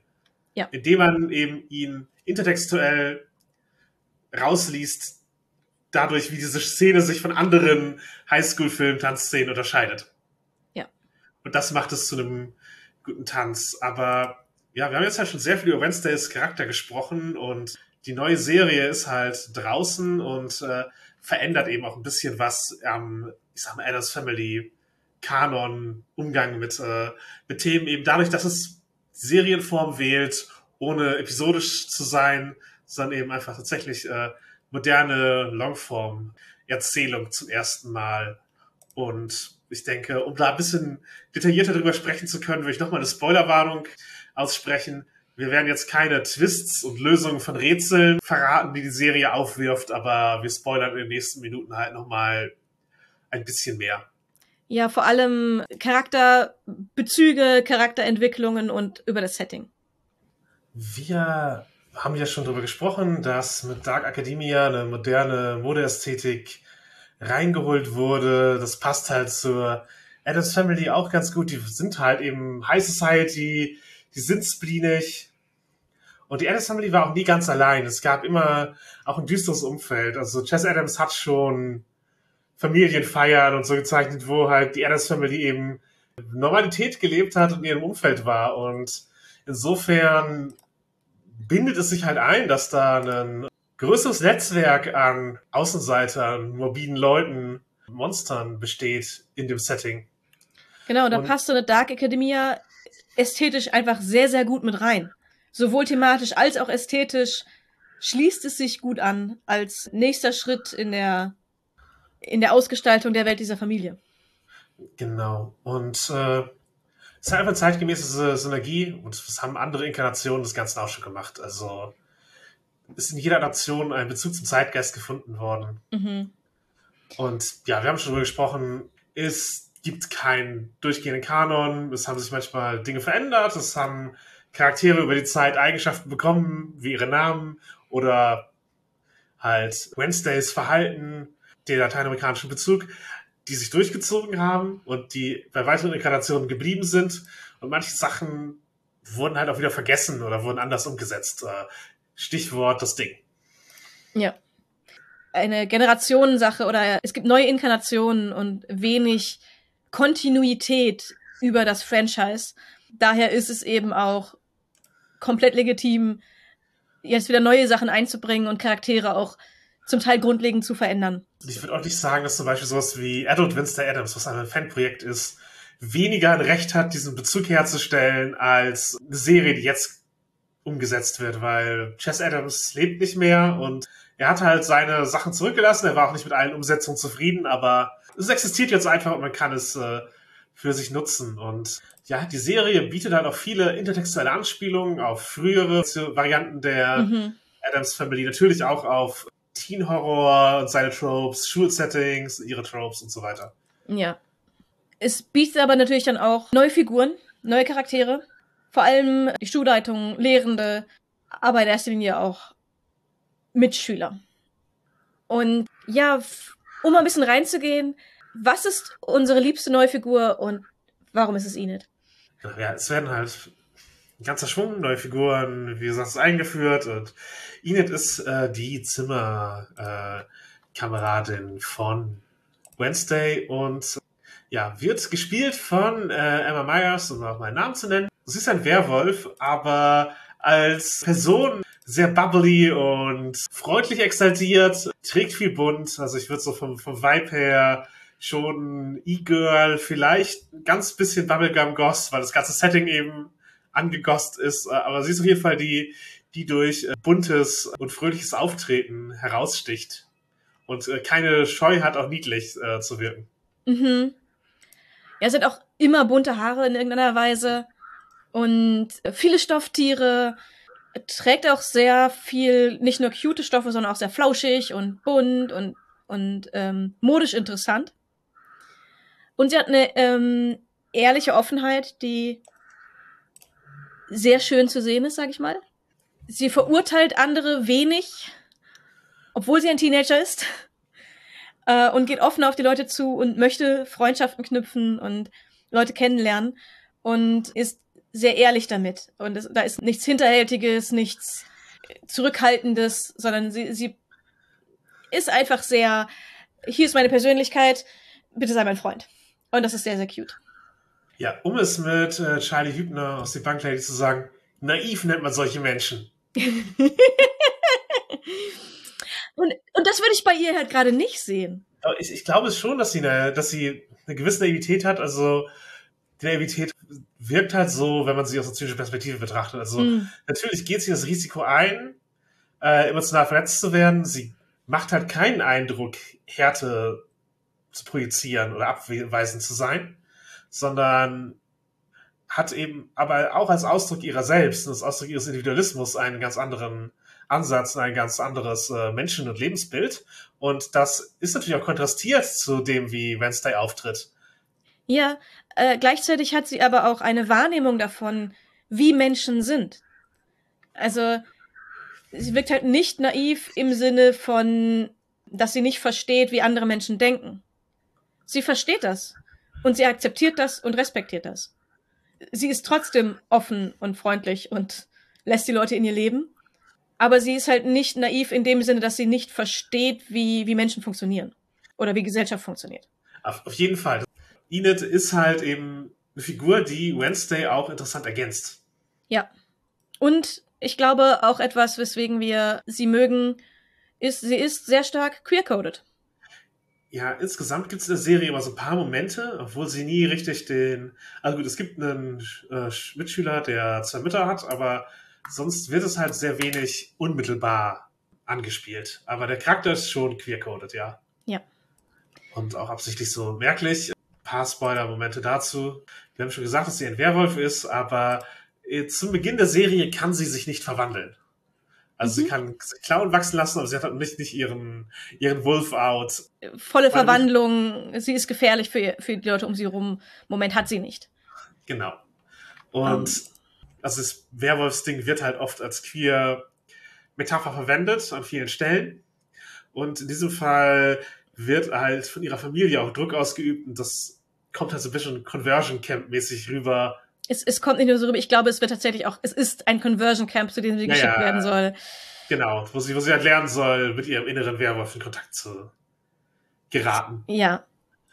Äh, was halt ein bisschen doppeltes Queerness-Motiv ist. Einmal, dass sie ein Werwolf ist, äh, kann als Queerness-Motiv gelesen werden, dass sie aber kein ja vollständiger Werwolf oder kein, ne, dass sie, dass sie von anderen nicht als vollständiger Werwolf gesehen wird und äh, sie verändert werden soll zu dem oder ihr, ihr geholfen in Anführungsstrichen werden soll, das zu erreichen, ist auch wieder queer-coded, ne, der Druck durch die Familie, wie man sein soll, auch wenn man es nicht ist. Da werden sehr, sehr viele Parallelen gezogen, auch teilweise sehr im Text, nicht nur im Subtext.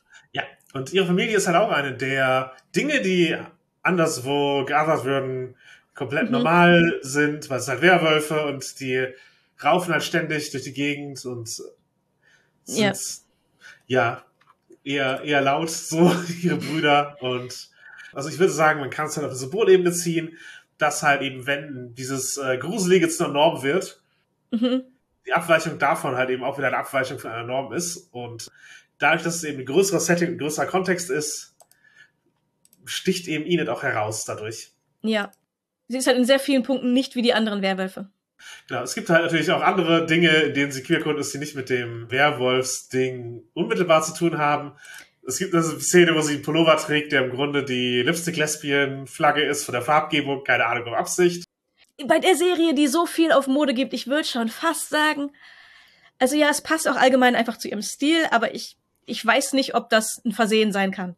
Emma Myers hat auch äh, gesagt, dass sie über ihren Charakter sagen würde, they were roommates was halt auch ein das mimiger Ausdruck ist von dieser Charakterwahl eigentlich, ist eigentlich queer, aber sozusagen ein zeitgenössisches Publikum liest sie nicht so. Was halt, also es wird oft für eben historische Figuren, die offensichtlich miteinander in einer Beziehung standen, die queer war, aber eben von sozusagen den HistorikerInnen, die sie niederschreiben, nicht so gelesen wird. Äh. Genau, die Historiker schreiben dann Dinge wie äh, leider niemals verheiratet, hat aber mit der lebenslangen äh, engen Freundin zusammen gewohnt. Sie haben sich ein Bett geteilt und Kinder zusammen großgezogen. Ihr Hund ähm, ist Sappho. Ja, genau. Aber leider nie verheiratet, also einsam gestorben. Und dann denke ich so, Moment, was? genau, das ist immer das, das, das They Were Roommate Trope.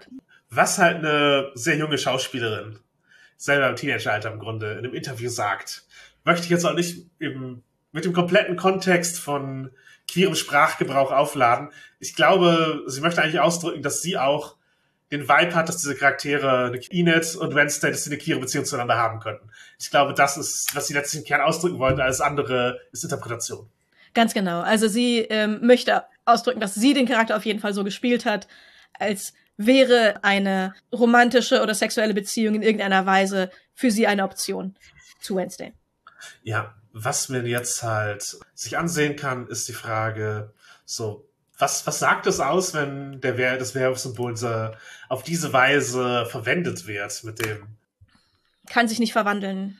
Genau, und ja. auch der Kontrollverlust, der damit einhergeht. Und ja, was sagt es über ihn nicht aus? Und ich würde jetzt mal, wenn ich es positiv angehen will, also sagen wir, ressourcenorientiert, wie kann man sich in dieser Figur wiederfinden, wäre meine Lösung, dass es halt eben um eventuell halt asexuelle oder demisexuelle Charaktere geht, die halt auch in, ich sag mal, queeren Szenen oder sexpositiven Umfeldern oft äh, Druck ausgesetzt sind, weil sie eben das nicht wollen oder nicht können, was teilweise dort als Normalität gilt. Und es kann halt trotzdem einfach ein sehr positiver Ansatz sein. Also man kann als asexuelle Person absolut sexpositiv unterwegs sein, aber dennoch eben einen anderen Bezug zu solchen Dingen haben und eben Konsens und aber auch das, äh, die Akzeptanz für Individualismus zeigt sich auch darin, dass man Leute akzeptiert, wenn sie Nein sagen bei einer Konsentfrage. Und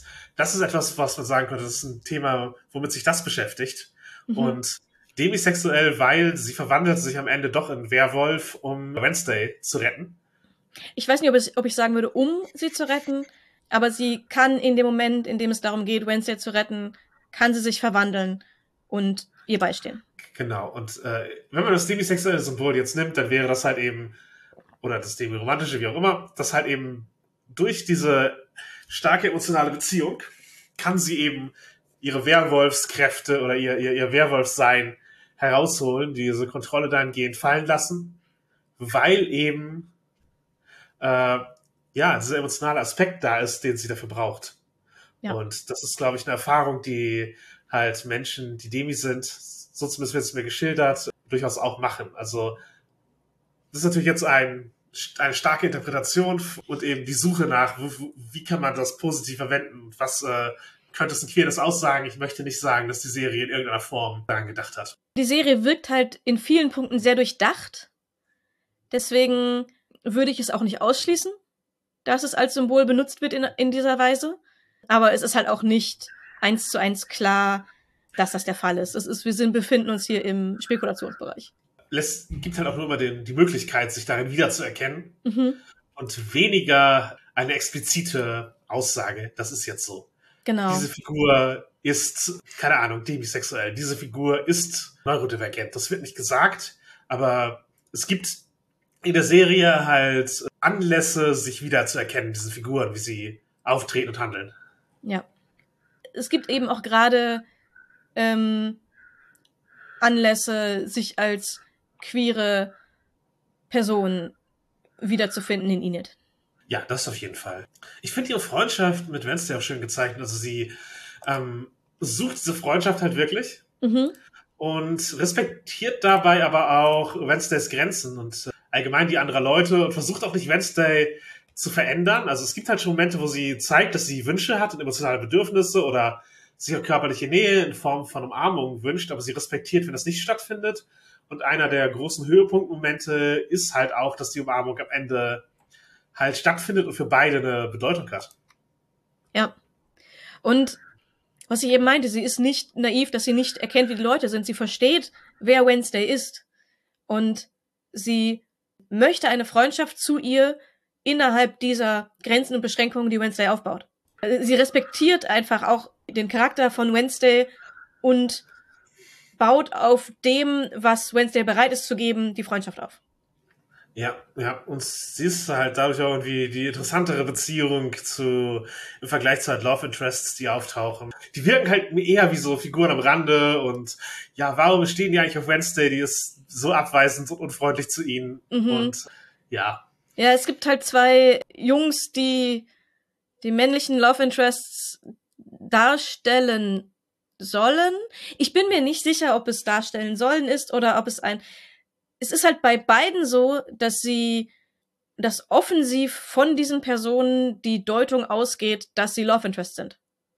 Die Deutung geht nicht von der Chemie zwischen den Charakteren aus. Die geht nicht von Wednesday aus, die in eine Zwickmühle, für wen entscheide ich mich, gerät.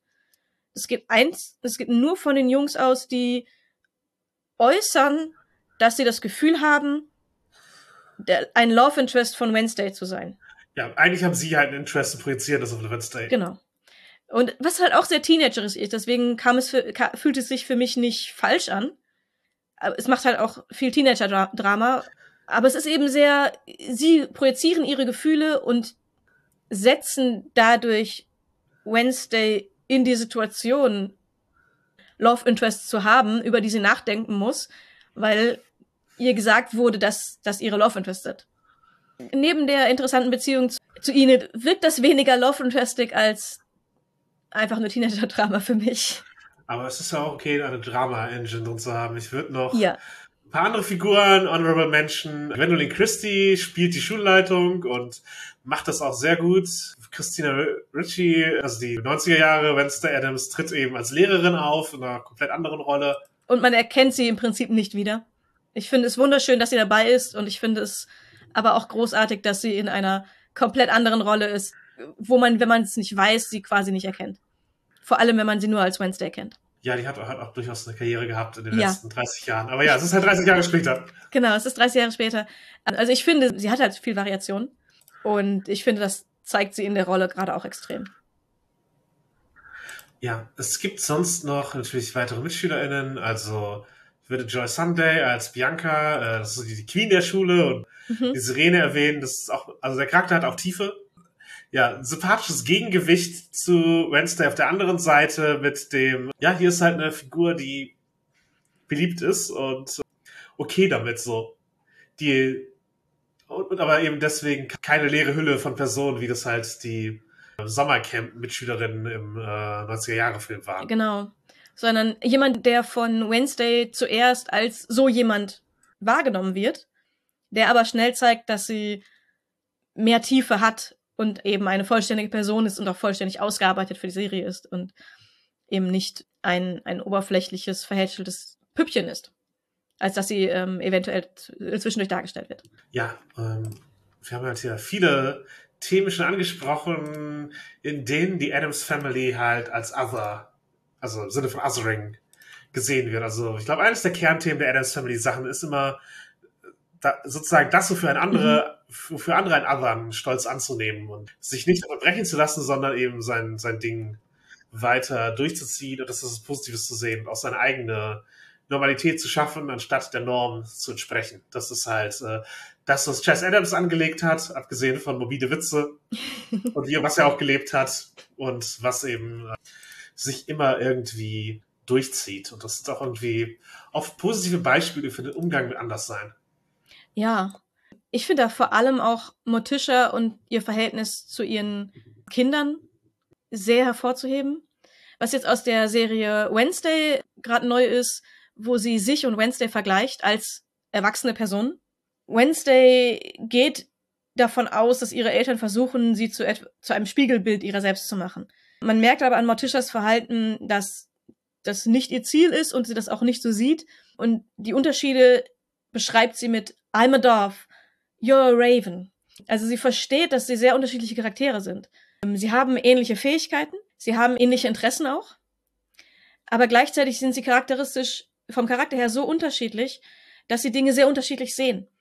Und das fand ich, wie es in der Serie ausgedrückt ist, ist sehr anerkennend über die charakterlichen Unterschiede ohne etwas aufzurücken zu wollen, ohne zu verändern zu wollen, zu sagen, eins ist besser als das andere oder wie ich es mache. Ich verstehe nicht, wie du es machst, deswegen ist meins besser. Was schwierig ist, was ich glaube gerade als Elternteil schwierig ist. Denn man ist ja in seinen eigenen Gedanken und in seinem eigenen Bewerten von Verhaltensweisen und Dingen gefangen. Man kann schwerlich daraus. Man kann versuchen, andere zu verstehen, aber das ist nicht einfach. Und gerade wenn es dann eigene Kinder oder Personen, die einem nahestehen, betrifft und man wirklich nicht verstehen kann, wie die denken, sondern nur daneben stehen und sagen kann, okay, ich sehe, dass du sehr anders denkst als ich, aber ich, ich kann es nicht nachvollziehen, aber das ist okay. Ich glaube, dieser letzte Schritt ist sehr, sehr schwierig. Und das finde ich hier in der Wednesday-Serie, aber auch vorher oft sehr, sehr gut dargestellt. In den 90er-Filmen war das auch gut zu sehen, an ein paar Szenen, wo Pubert, das dritte Kind, ein Baby, wird, glaube ich, im Laufe des Films geboren und ist am Anfang ein Adams, kommt mit Schnurrbart zur Welt, das Kinderzimmer ist düster, schwarz-weiß eingerichtet, mit, ich glaube, Messern als Mobile und so. Und dann gibt es etwas, was die Familie bewegt und Pubert verändert sich. Wird plötzlich zu einem Baby mit rosiger Haut und blonden Haaren, das ganze Zimmer verändert sich mit und wird so mit, ich glaube, so bläuliche Einrichtung, auf jeden Fall so, so typische Jungs-Kinderzimmer-Einrichtung mit so einem flauschigen Mobile und dann gibt's eine Szene, wo Morticia das Kind im Arm hat und ihm, ich glaube, Dr. Seuss Kinderbücher vorliest. Und sie da sitzt und sagt so, das gefällt dir, oder? und, und halt schwer seufzt und so, okay, ich quäle mich hier gerade durch, diesem Kind das vorzulesen. Ich finde es grauenerregend. Aber wenn es dem Kind gefällt, dann tue ich das für das Kind. Also halt sehr dem positiv entgegenkommt, auch wenn es ihr nicht zusagt. Die Interessen ihrer Kinder als valide wahrnehmend und das auch unterstützen, auch wenn sie damit nichts anfangen kann. Und das fand ich in den 90ern interessant und das finde ich auch in der Serie jetzt, in der Wednesday-Serie interessant. Sie respektiert ihre Kinder als Individuen und nimmt deren Interessen an auf eine Weise, die ich sehr positiv und für Kinder gut finde. Und nimmt dafür mich eine sehr große Vorbildfunktion als Elternteil ein. Die ganze Adams Family, nicht nur Patricia, begegnen halt anderen mit Interesse viel. Also sie interessieren sich dafür, für andere sind und sind auch oft sehr, sehr herzlich. Gleichzeitig schützen sich aber auch und unterstützen sich bei Bedrohungen. Sowohl sich untereinander als auch Menschen, die ihnen nahestehen, beschützen sie dann vor den anderen, die halt sie für ihre Otherness ausgrenzen. In der Tat. Und ja, wir sprachen schon darüber, dass sie auch als Latino kodiert sind, beziehungsweise Gomez ist dieses schon länger. Und mit Wednesday, ist auch eine Veränderung, die die Serie gebracht hat, sind auch die Kinder von Latino-SchauspielerInnen besetzt, so dass eben, ja, die Kinder, ja, das auch zeigen. Vorher waren sie eher weiß kodiert und von weißen Schauspielenden besetzt, während eben Gomez Latino war öfter in den Comics war es nicht explizit und die Frisur und der Bart sind auch die Anspielungen auf den New Yorker Politiker Dewey, der war noch der Gouverneur dort gewesen. Und als die Serie anstand, gab es äh, den Gedanken, benennen wir den Charakter jetzt Repelli, was halt Chess Adams Vorschlag war und eher ein bisschen italienisch kodiert ist, oder Gomez.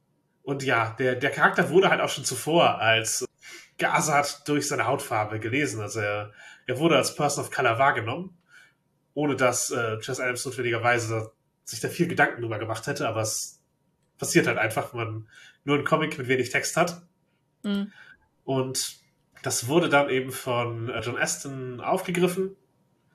Auch, ja, der hat den Namen Gomez gewählt. Und das Ganze ist natürlich auch, wenn man es äh, in diesem Sitcom und Referenz auf Sitcom-Universum betrachtet, auch als eine Referenz auf Ricky Ricardo aus der Serie I Love Lucy, der vom äh, Daisy Anas gespielt wurde, der aus Kuba kommt und eben damals halt auch schon ein, ein Paar aus einer weißen Frau und einem Latino. Die waren auf jeden Fall damals schon ein Paar, was halt ein bisschen skandalösen Anruf hatte, bis zu einem gewissen Grad auch, aber ja, es ist halt eine, sozusagen eine klassische Sitcom-Kombination gewesen dadurch, die eben nochmal präsenter war in den 60er Jahren, als diese Serie geschaffen wurde.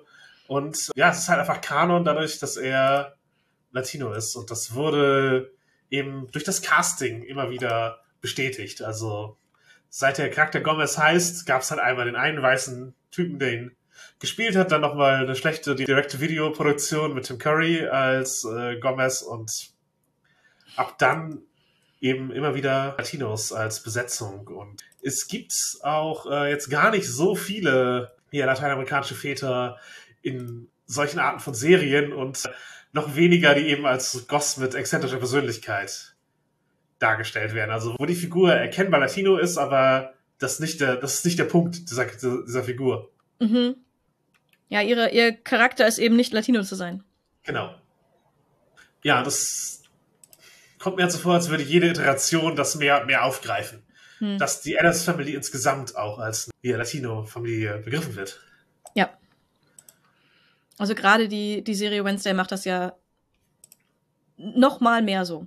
Genau, ex explizit und ja. auch mit kulturellen Referenzen. Selbst wenn es eine der Dia de los Muertos ist, äh, es werden halt solche Sachen halt gedroppt. Ja. Und ja, das ist natürlich ein Othering, das stattfindet. Und also eine, eine Bevölkerungsgruppe, auf die eben Monstrosität projiziert wird, dass man Angst vor ihnen haben müsste aus dem mhm. rechten Spektrum der US-amerikanischen Medienlandschaft.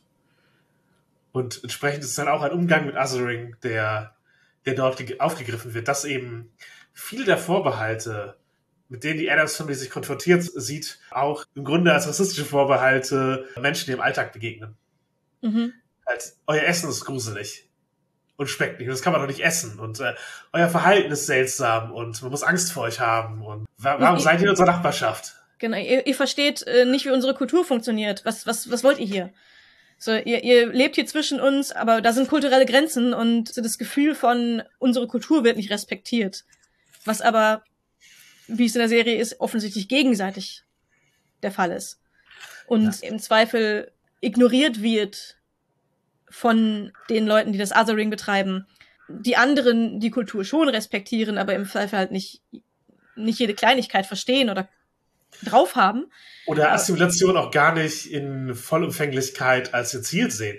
Das ist ja. halt auch. Man muss ja nicht, äh, um irgendwie Teil eines Gemeinwesens zu sein, muss ja nicht komplette Assimilation stattfinden, dass man jegliche kulturellen Signifier abgibt und eben. Man muss sich nicht komplett einpassen in die Kultur. Es hilft, sie zu verstehen und es ist freundlich, ein paar Dinge aufzugreifen, damit man eben auch verstanden wird. Es ist teilweise auch notwendig, dass man aufeinander zugeht, kulturell. Es kann eben auch ein Aufeinander zugehen sein und kein derjenige, der the other ist, muss sich komplett einpassen, um respektiert zu werden. Und das wird halt durch die Filme und Serien auch immer wieder aufgezeigt. Und ja, das, das beschäftigt dann hatten wir schon erwähnt, dass viele Neurodivergenz als Thema reinlesen. Mhm. Ist jetzt nicht mein ganz großes äh, Kernthema.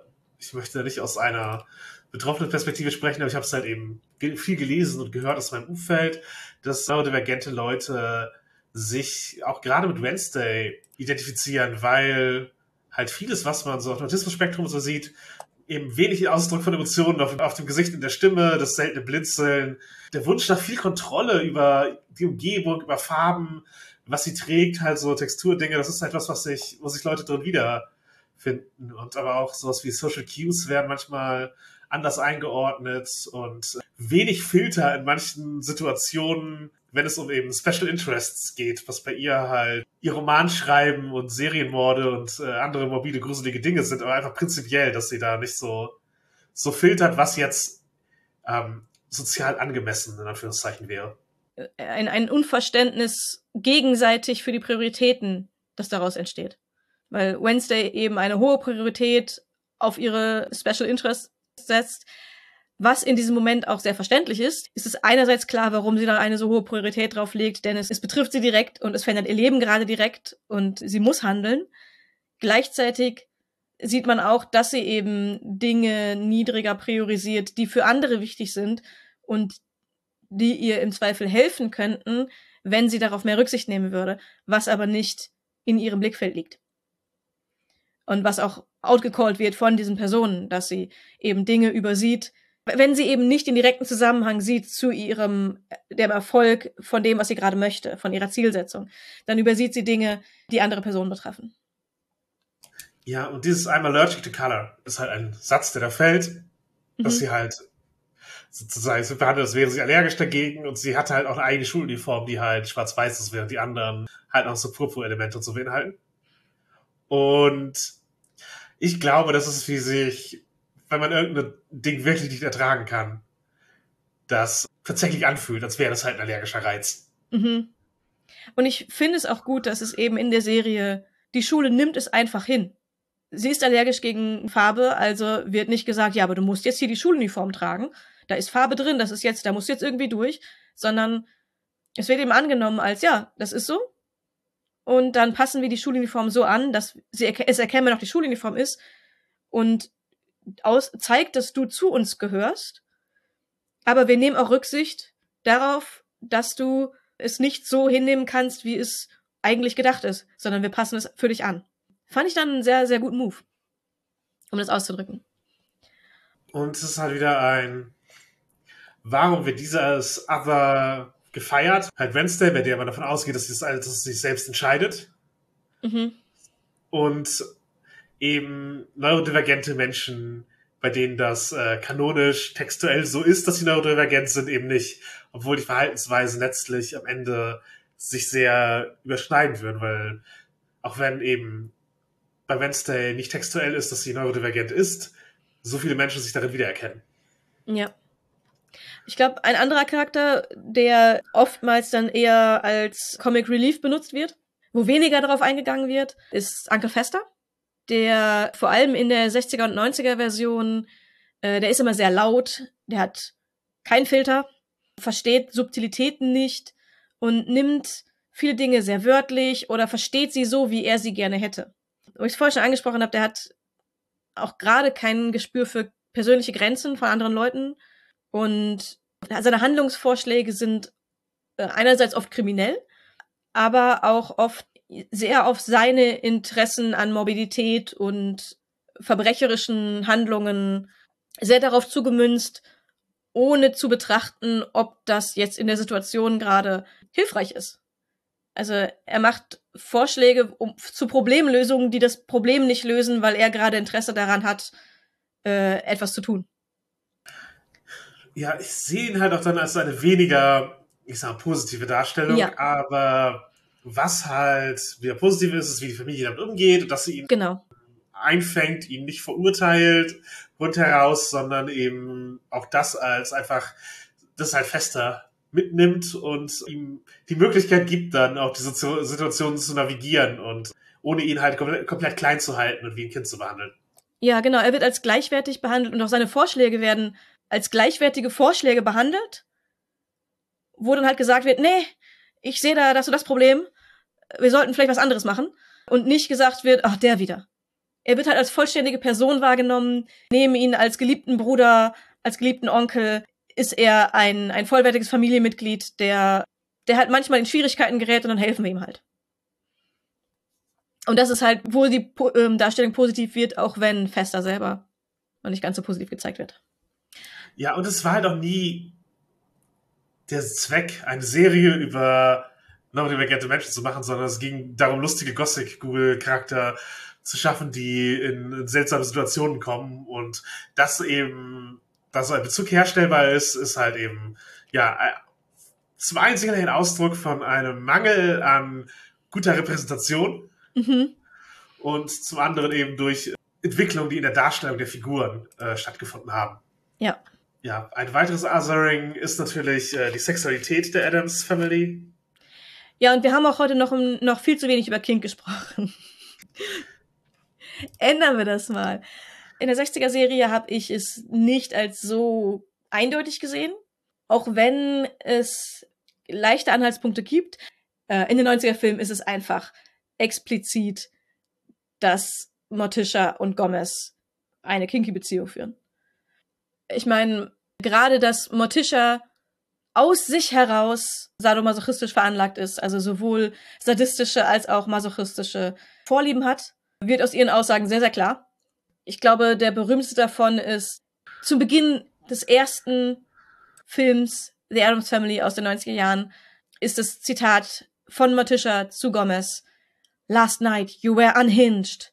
You were like some desperate, howling demon. You frightened me. Do it again. Und wenn das nicht einen Ton setzt für eine gesunde BDSM-Beziehung, dann weiß ich es auch nicht. Sie sagt an anderer Stelle noch, don't torture yourself, Gomez. That's my job.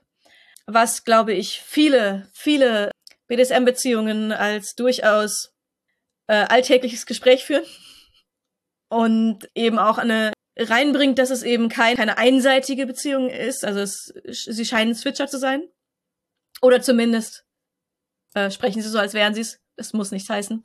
Genau, aber ich, ich würde es mal einfach äh, mitnehmen, wie Mhm. Wie gesagt, wieder, sie, es wird nicht kanonisch gelabelt, aber es greift genug. Also würde genau. ich da schon.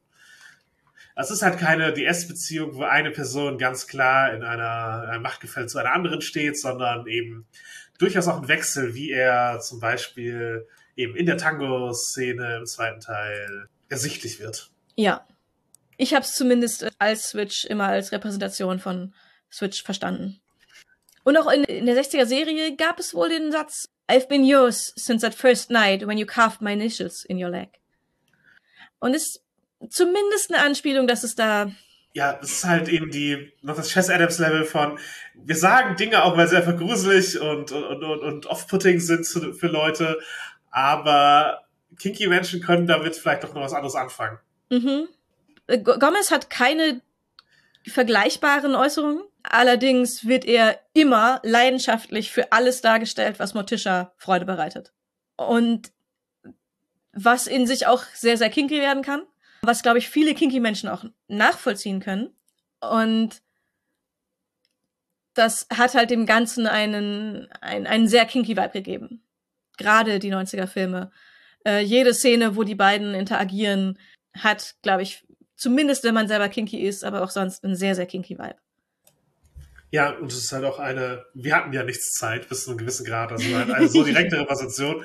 Und es zeigt aber auch, dass sie eben eine Beziehung führen und eine Familie haben und dass da stehen Sexualität und Kink nicht im Gegensatz zu Familienleben, zur Ehe, zu Liebe zueinander. Und zu liebevollem Verhalten miteinander und äh, den Kindern gegenüber. Und ja, ich würde insgesamt äh, sagen, dass die King-Darstellung respektvoll wirkt, als hätte jemand am Set gewusst, worum es geht. Und mhm. ich weiß jetzt nicht, ob das äh, halt jetzt Sonnenfeld war, der von Pornosets kommt, oder ob das halt einfach die, die Szene unter Schauspielenden ist, dass man da eine, ein höheres Verständnis hat. Aber auf jeden Fall, denke ich, war es da und es ist ein Glücksfall, dass diese Filme halt auf diese Weise existieren und insgesamt, wir haben jetzt ja mehrere Punkte aufge, aufgezählt, lädt halt die Adams Family zur Projektion von Azuring-Erfahrung ein. Mhm. Und eben dadurch, dass, wie sie damit umgehen, kann man eben Kraft daraus ziehen, wenn man sich in ihnen wiederfindet. Im Sinne von, sozusagen, man, man kann doch äh, auch eben, ohne sich selbst zu verleugnen und damit umgehen, dass man geassert wird. Und das ist halt nicht notwendigerweise äh, etwas Schlimmes, anders zu sein als der, der, der Mainstream oder als die Norm. Ja, gerade wenn man es in den Bezug sieht, wie positiv die Adams Family oder die, die Familie innerhalb voneinander dargestellt wird. Als wie stark sie als Familie dargestellt wird und wie positiv ihre Beziehungen dargestellt werden.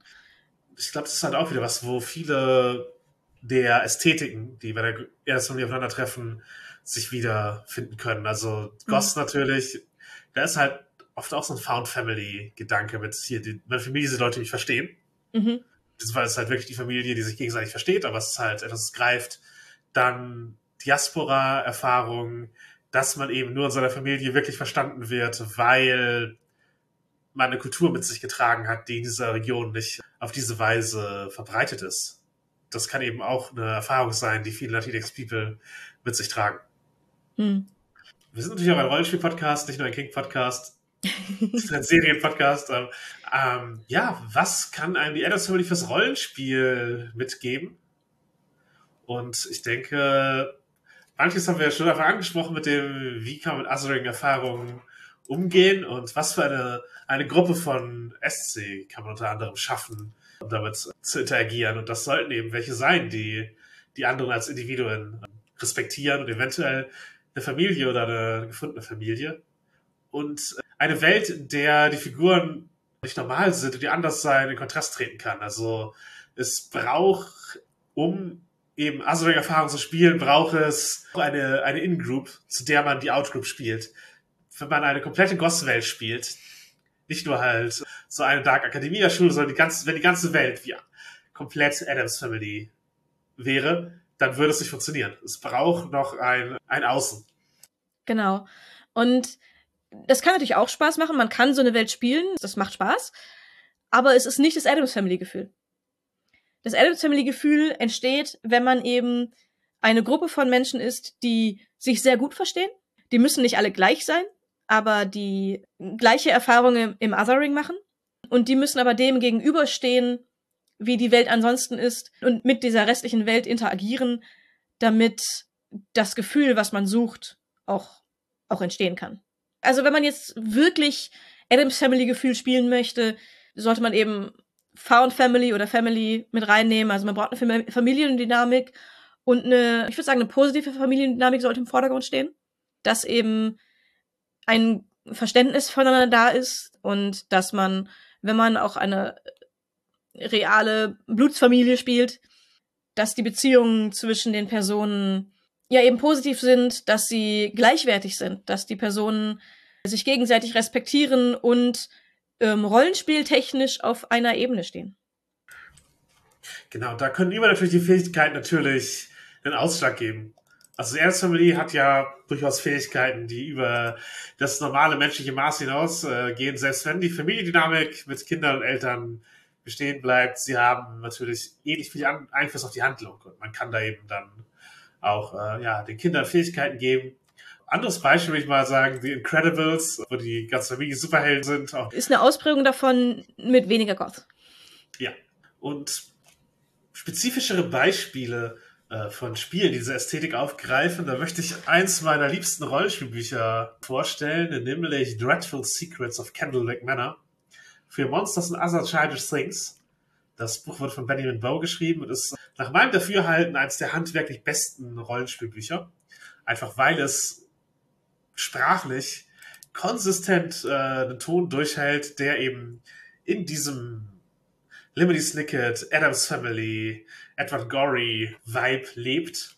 Und ja, ist ein einfach sehr, sehr gut geschriebenes Buch, was eben ein so Mid-Century, bevor Fernsehen groß war, als es äh, viel Radio gab und Autos laut und schwarz waren, so, das ist, so beschreibt äh, er das, da ein Setting hat, wo es ein Internat für Waisenkinder gibt in einem, in einem geologisch unwahrscheinlichen Tal und jede Menge interessante NSC, die man treffen kann, Monster, mit denen man sich anfreunden kann. Dadurch, dass man eben seltsame Waisenkinder spielt, ist Othering ein Thema. Mhm. Ich möchte es jetzt Menschen mit eigener, ich sag mal, Heimerfahrung nicht notwendigerweise uneingeschränkt empfehlen, weil eben sehr viel mit diesem Charles Dickens Waisenkinder ungeliebt so gespielt wird als Ästhetik und als und sprachlich. Also wenn man Schwierigkeit hat, das zu lesen, das ist der Punkt, wo ich es einschränken würde in der Empfehlung. Aber wenn man damit klarkommt und das halt auch als wieder ein Symbol für, für Uthering nimmt und hier, wir sind die seltsam und finden uns zusammen und raufen uns zusammen, dann funktioniert das halt sehr, sehr gut. Ja, ich habe hier auch schon gespielt. Wir hatten unglaublich viel Spaß damit und ich bin nicht die Person, die sich Rollenspielbücher nimmt und von vorne bis hinten durchliest als Hobby. Ich lese für gewöhnlich nur die Teile, die für mich relevant sind. Das ist hier nicht anders gewesen, aber wenn es ein Rollenspielbuch gäbe, was ich von vorne bis hinten durchlese aus Spaß daran, dieses Buch zu lesen, dann wäre das das erste, was auf der Liste steht. Es ist einfach die, die PCs sind die Pathetic Children, nicht die Player Character. Und es, es liest sich einfach sehr, sehr schön. Es spielt sich auch sehr, sehr schön. Und es kann im Spiel sehr wholesome sein. Man kann sich auch in die Creepiness reinlehnen, sowohl von den Kindern als auch von der Umgebung. Man kann sich sehr in den Monstercharakter der, der Kinder oder der Umgebung reinlehnen. Alles kein Problem. Und wer den Vibe der Adams Family mag, der wird auch das Spielgefühl oder das Lesegefühl bei Dreadful Secrets of Candlewick Manor mögen. Ja, handwerklich einfach gut und inhaltlich ist es halt ein Settingbuch, das nutzt die One-Roll Engine und bezieht sich eben auf Monsters Other Childish Things, im Spiel, wo Kinder ein Monster zu Freund haben. Und ja, gibt halt das, das Regeln für das Erstellen von den, den creepy weißen Kindern und äh, noch ein paar andere gute Hacks für das System, die ich, also auch mechanisch gut umgesetzt, cool gemacht. Aber in erster Linie ist es ein Settingbuch und das beschreibt eben diesen Ort, Candlewick. Und da gibt es eine Sandbox mit einer Reihe von Personen, Monstern, Orten, und die sind super hilfreich, wenn man eben so ein Setting braucht. Also ich würde es auch empfehlen, wenn ihr zum Beispiel Brindlewood Bay, es ähm, im Grunde halt um alte Damen, die Cozy Crime Fälle so im ja, englische Krimis, äh, Mord ist ihr Hobby-Stil lösen und dabei dem Cthulhu-Mythos auf die Spur kommen. Dafür würde ich das auch als Setting eins zu eins empfehlen, weil der Ansatz an Mysterien ist ein ähnlicher. Es gibt keine Lösung, sondern es werden Fragen gestellt und Ansätze und die Spielenden können sich an dem fest, und die Spieler natürlich auch an dem festbeißen, was sie interessiert und im Spiel die Lösung herausfinden. Also es ist kein gelöstes Ding. Es gibt einem ein Setting, das auch ein eigenes Gefühl hat, dass man bespielen kann, das funktioniert, aber es kann jedes Mal anders sein. Es gibt eben Andeutungen, dass dort eben Mythos-Dinge vorgehen, aber sie müssen halt nicht alle vorkommen, sondern es kommen die Dinge vor, die gerade den Vordergrund gestellt werden. Es wird die Interpretation gewählt, die für die eigene Runde gerade funktioniert, die sich im Spiel ergibt. Also es ist halt schon sehr Play to Find Out geschrieben und stellt interessante Anreize dar und interessante Settings, Figuren, die eben durchaus Ebenen haben und was ich einen interessanten Ansatz finde für NSC-Beschreibung, es gibt einen Abschnitt bei jeder NSC-Beschreibung Point of View, wo der Charakter sich selber beschreibt. Was echt innovativ ist und überraschend innovativ, wenn man das Genre bedenkt. Dass das eigentlich eine sehr logische und gute Idee ist, das einzubringen, um Charaktere einfach spielbar zu machen für die Spielleitung. Ja, aber du hast sofort die Stimme des Charakters, weil du seinen inneren Monolog gelesen hast. Mhm. Du weißt, wo die Figur hin will, wie die, wie die denkt. Und das ist, das ist super hilfreich. Ja. Sollte eigentlich goldener Standard sein, wenn man so drüber nachdenkt, aber es wird kaum gemacht. Ja, das Buch ist von 2008. Das ist natürlich ein Quellenbuch zu einem anderen Spiel, das auch nicht riesengroß beliebt ist, aber es verdient auf jeden Fall alle Aufmerksamkeit, die es bekommen kann. Und ja, man kann es ausschlachten, auf jeden Fall. Also es ist nicht nur. Das nicht es ist nicht einmal lesen und einmal spielen und dann ist es vorbei. So, man kann da, man kann da durchaus, das durchaus auch für andere Dinge nutzen. Genau. Und wenn man lesen soll, wie man ein gutes Quellenbuch zu einem Material macht, oder wie man halt in einem Quellenbuch ein Setting oder ein Gefühl umsetzt, das nicht äh, das Hauptsetting ist, auch da hilfreich. Also Geheimtipp, Favorit und lesenswert. In unseren Kreisen etwas weniger Geheimtipp, würde ich sagen, ist äh, Monster Hearts. Ja, in unseren Kreisen eher der gewöhnliche Tipp, den ich, den ich abgebe zu vielen Genres, die Teenie-Drama enthalten. Und wenn man jetzt die Serie Wednesday nimmt, dann denkt man natürlich schnell, das lässt sich doch bestimmt auch perfekt als Dark Academia umsetzen. Und ja, kann man. Auf jeden Fall. Man kann die, die Adams Family auch, auch wenn man Monster Hearts spielt, allgemein wunderbar nehmen als Beispiel für erwachsene Monster, die ihre Kinder akzeptieren und wie sich so eine Familie ausgestalten könnte, die bei Monster Hearts eine der Spielenden umgibt. Wenn man allerdings das Ganze als Dark Academia umsetzt und, und einfach die gesamte Schule nur Monster enthält, man kann dann natürlich in Kontrast gehen zu den anderen Schulen des Ortes oder dergleichen, dass man eben die Dynamiken aufrechterhält. Wenn man jedoch macht, dass alle an der Schule Monster sind und man spielt in erster Linie mit Personen aus dieser Schule. Also offen, alle sind offen Monster. Man nimmt viele der Geheimnisse weg, um die es im Spiel geht. Dann verändert man auch die Dynamiken des Spiels. Und dann ist natürlich die Frage, möchte man das so spielen und ist das dann noch Monster Hearts, was man spielt? Oder braucht man die Beziehungen zu Leuten, die nicht wissen, dass man Monster ist, damit das Spiel vernünftig funktioniert? Ich würde es als offene Frage stehen lassen, sollte man aber im Kopf haben, wenn man das benutzen möchte, für etwas, was sich wie Wednesday anfühlt. Das kriegt man bestimmt hin. Äh, in der Serie Wednesday gibt es eben auch die, die anderen, die nicht zu den Außenseitern an der Schule gehören, und da gibt's auch andere Teenager und die aufeinandertreffen. Und eventuell, wenn man Wednesday in Monster Heart spielen möchte, muss man das mit in Betracht ziehen und muss man quasi die Leute von der Schule in anderem Kontext spielen, um das Monster Hearts Gefühl und das Wednesday Gefühl gemeinsam, also zusammenzuführen. Ja, man hat ja auch jetzt an dem Enid-Charakter-Beispiel schon gesehen, dass wenn man Queer-Symbolik in so ein Setting reinbringt, wo eigentlich die Monstrosität als Queer-Symbolik gedacht war, man neue Wege finden muss, um das umzusetzen, oder es wirkt halt etwas seltsam. Ja, also die Symboliken müssen dann nochmal durchdacht werden und überlegt werden, was sage ich womit aus. Ich glaube, wenn man das durchdenkt, kann man da sehr viel Spaß mit haben. Ja, und es gibt ja auch queere Jugendliche, die in einer sehr queeren Umgebung aufwachsen. Mhm. Also wenn du jetzt, was ich San Francisco zur Schule gehst oder äh, im Hipsterviertel in Berlin, natürlich hast du ein anderes Umfeld als eben die Anytown USA High School, unser Staat verbietet Transmenschen Umgebung. Mhm. Und das kann auch interessant zu bespielen sein, weil es eben andere Issues und anderen Umgang und eben so wie meinen eigenen Weg in der Queerness finden und so etwas in den Mittelpunkt stellen kann. Also man kann das durchaus interessant machen und das Symbol dabei beibehalten. Aber man sollte sich eben noch immer bewusst sein, dass Monstrosität in Monster Hearts auch ein Symbol für Queerness und Persönlichkeitsentwicklung ist. Ja.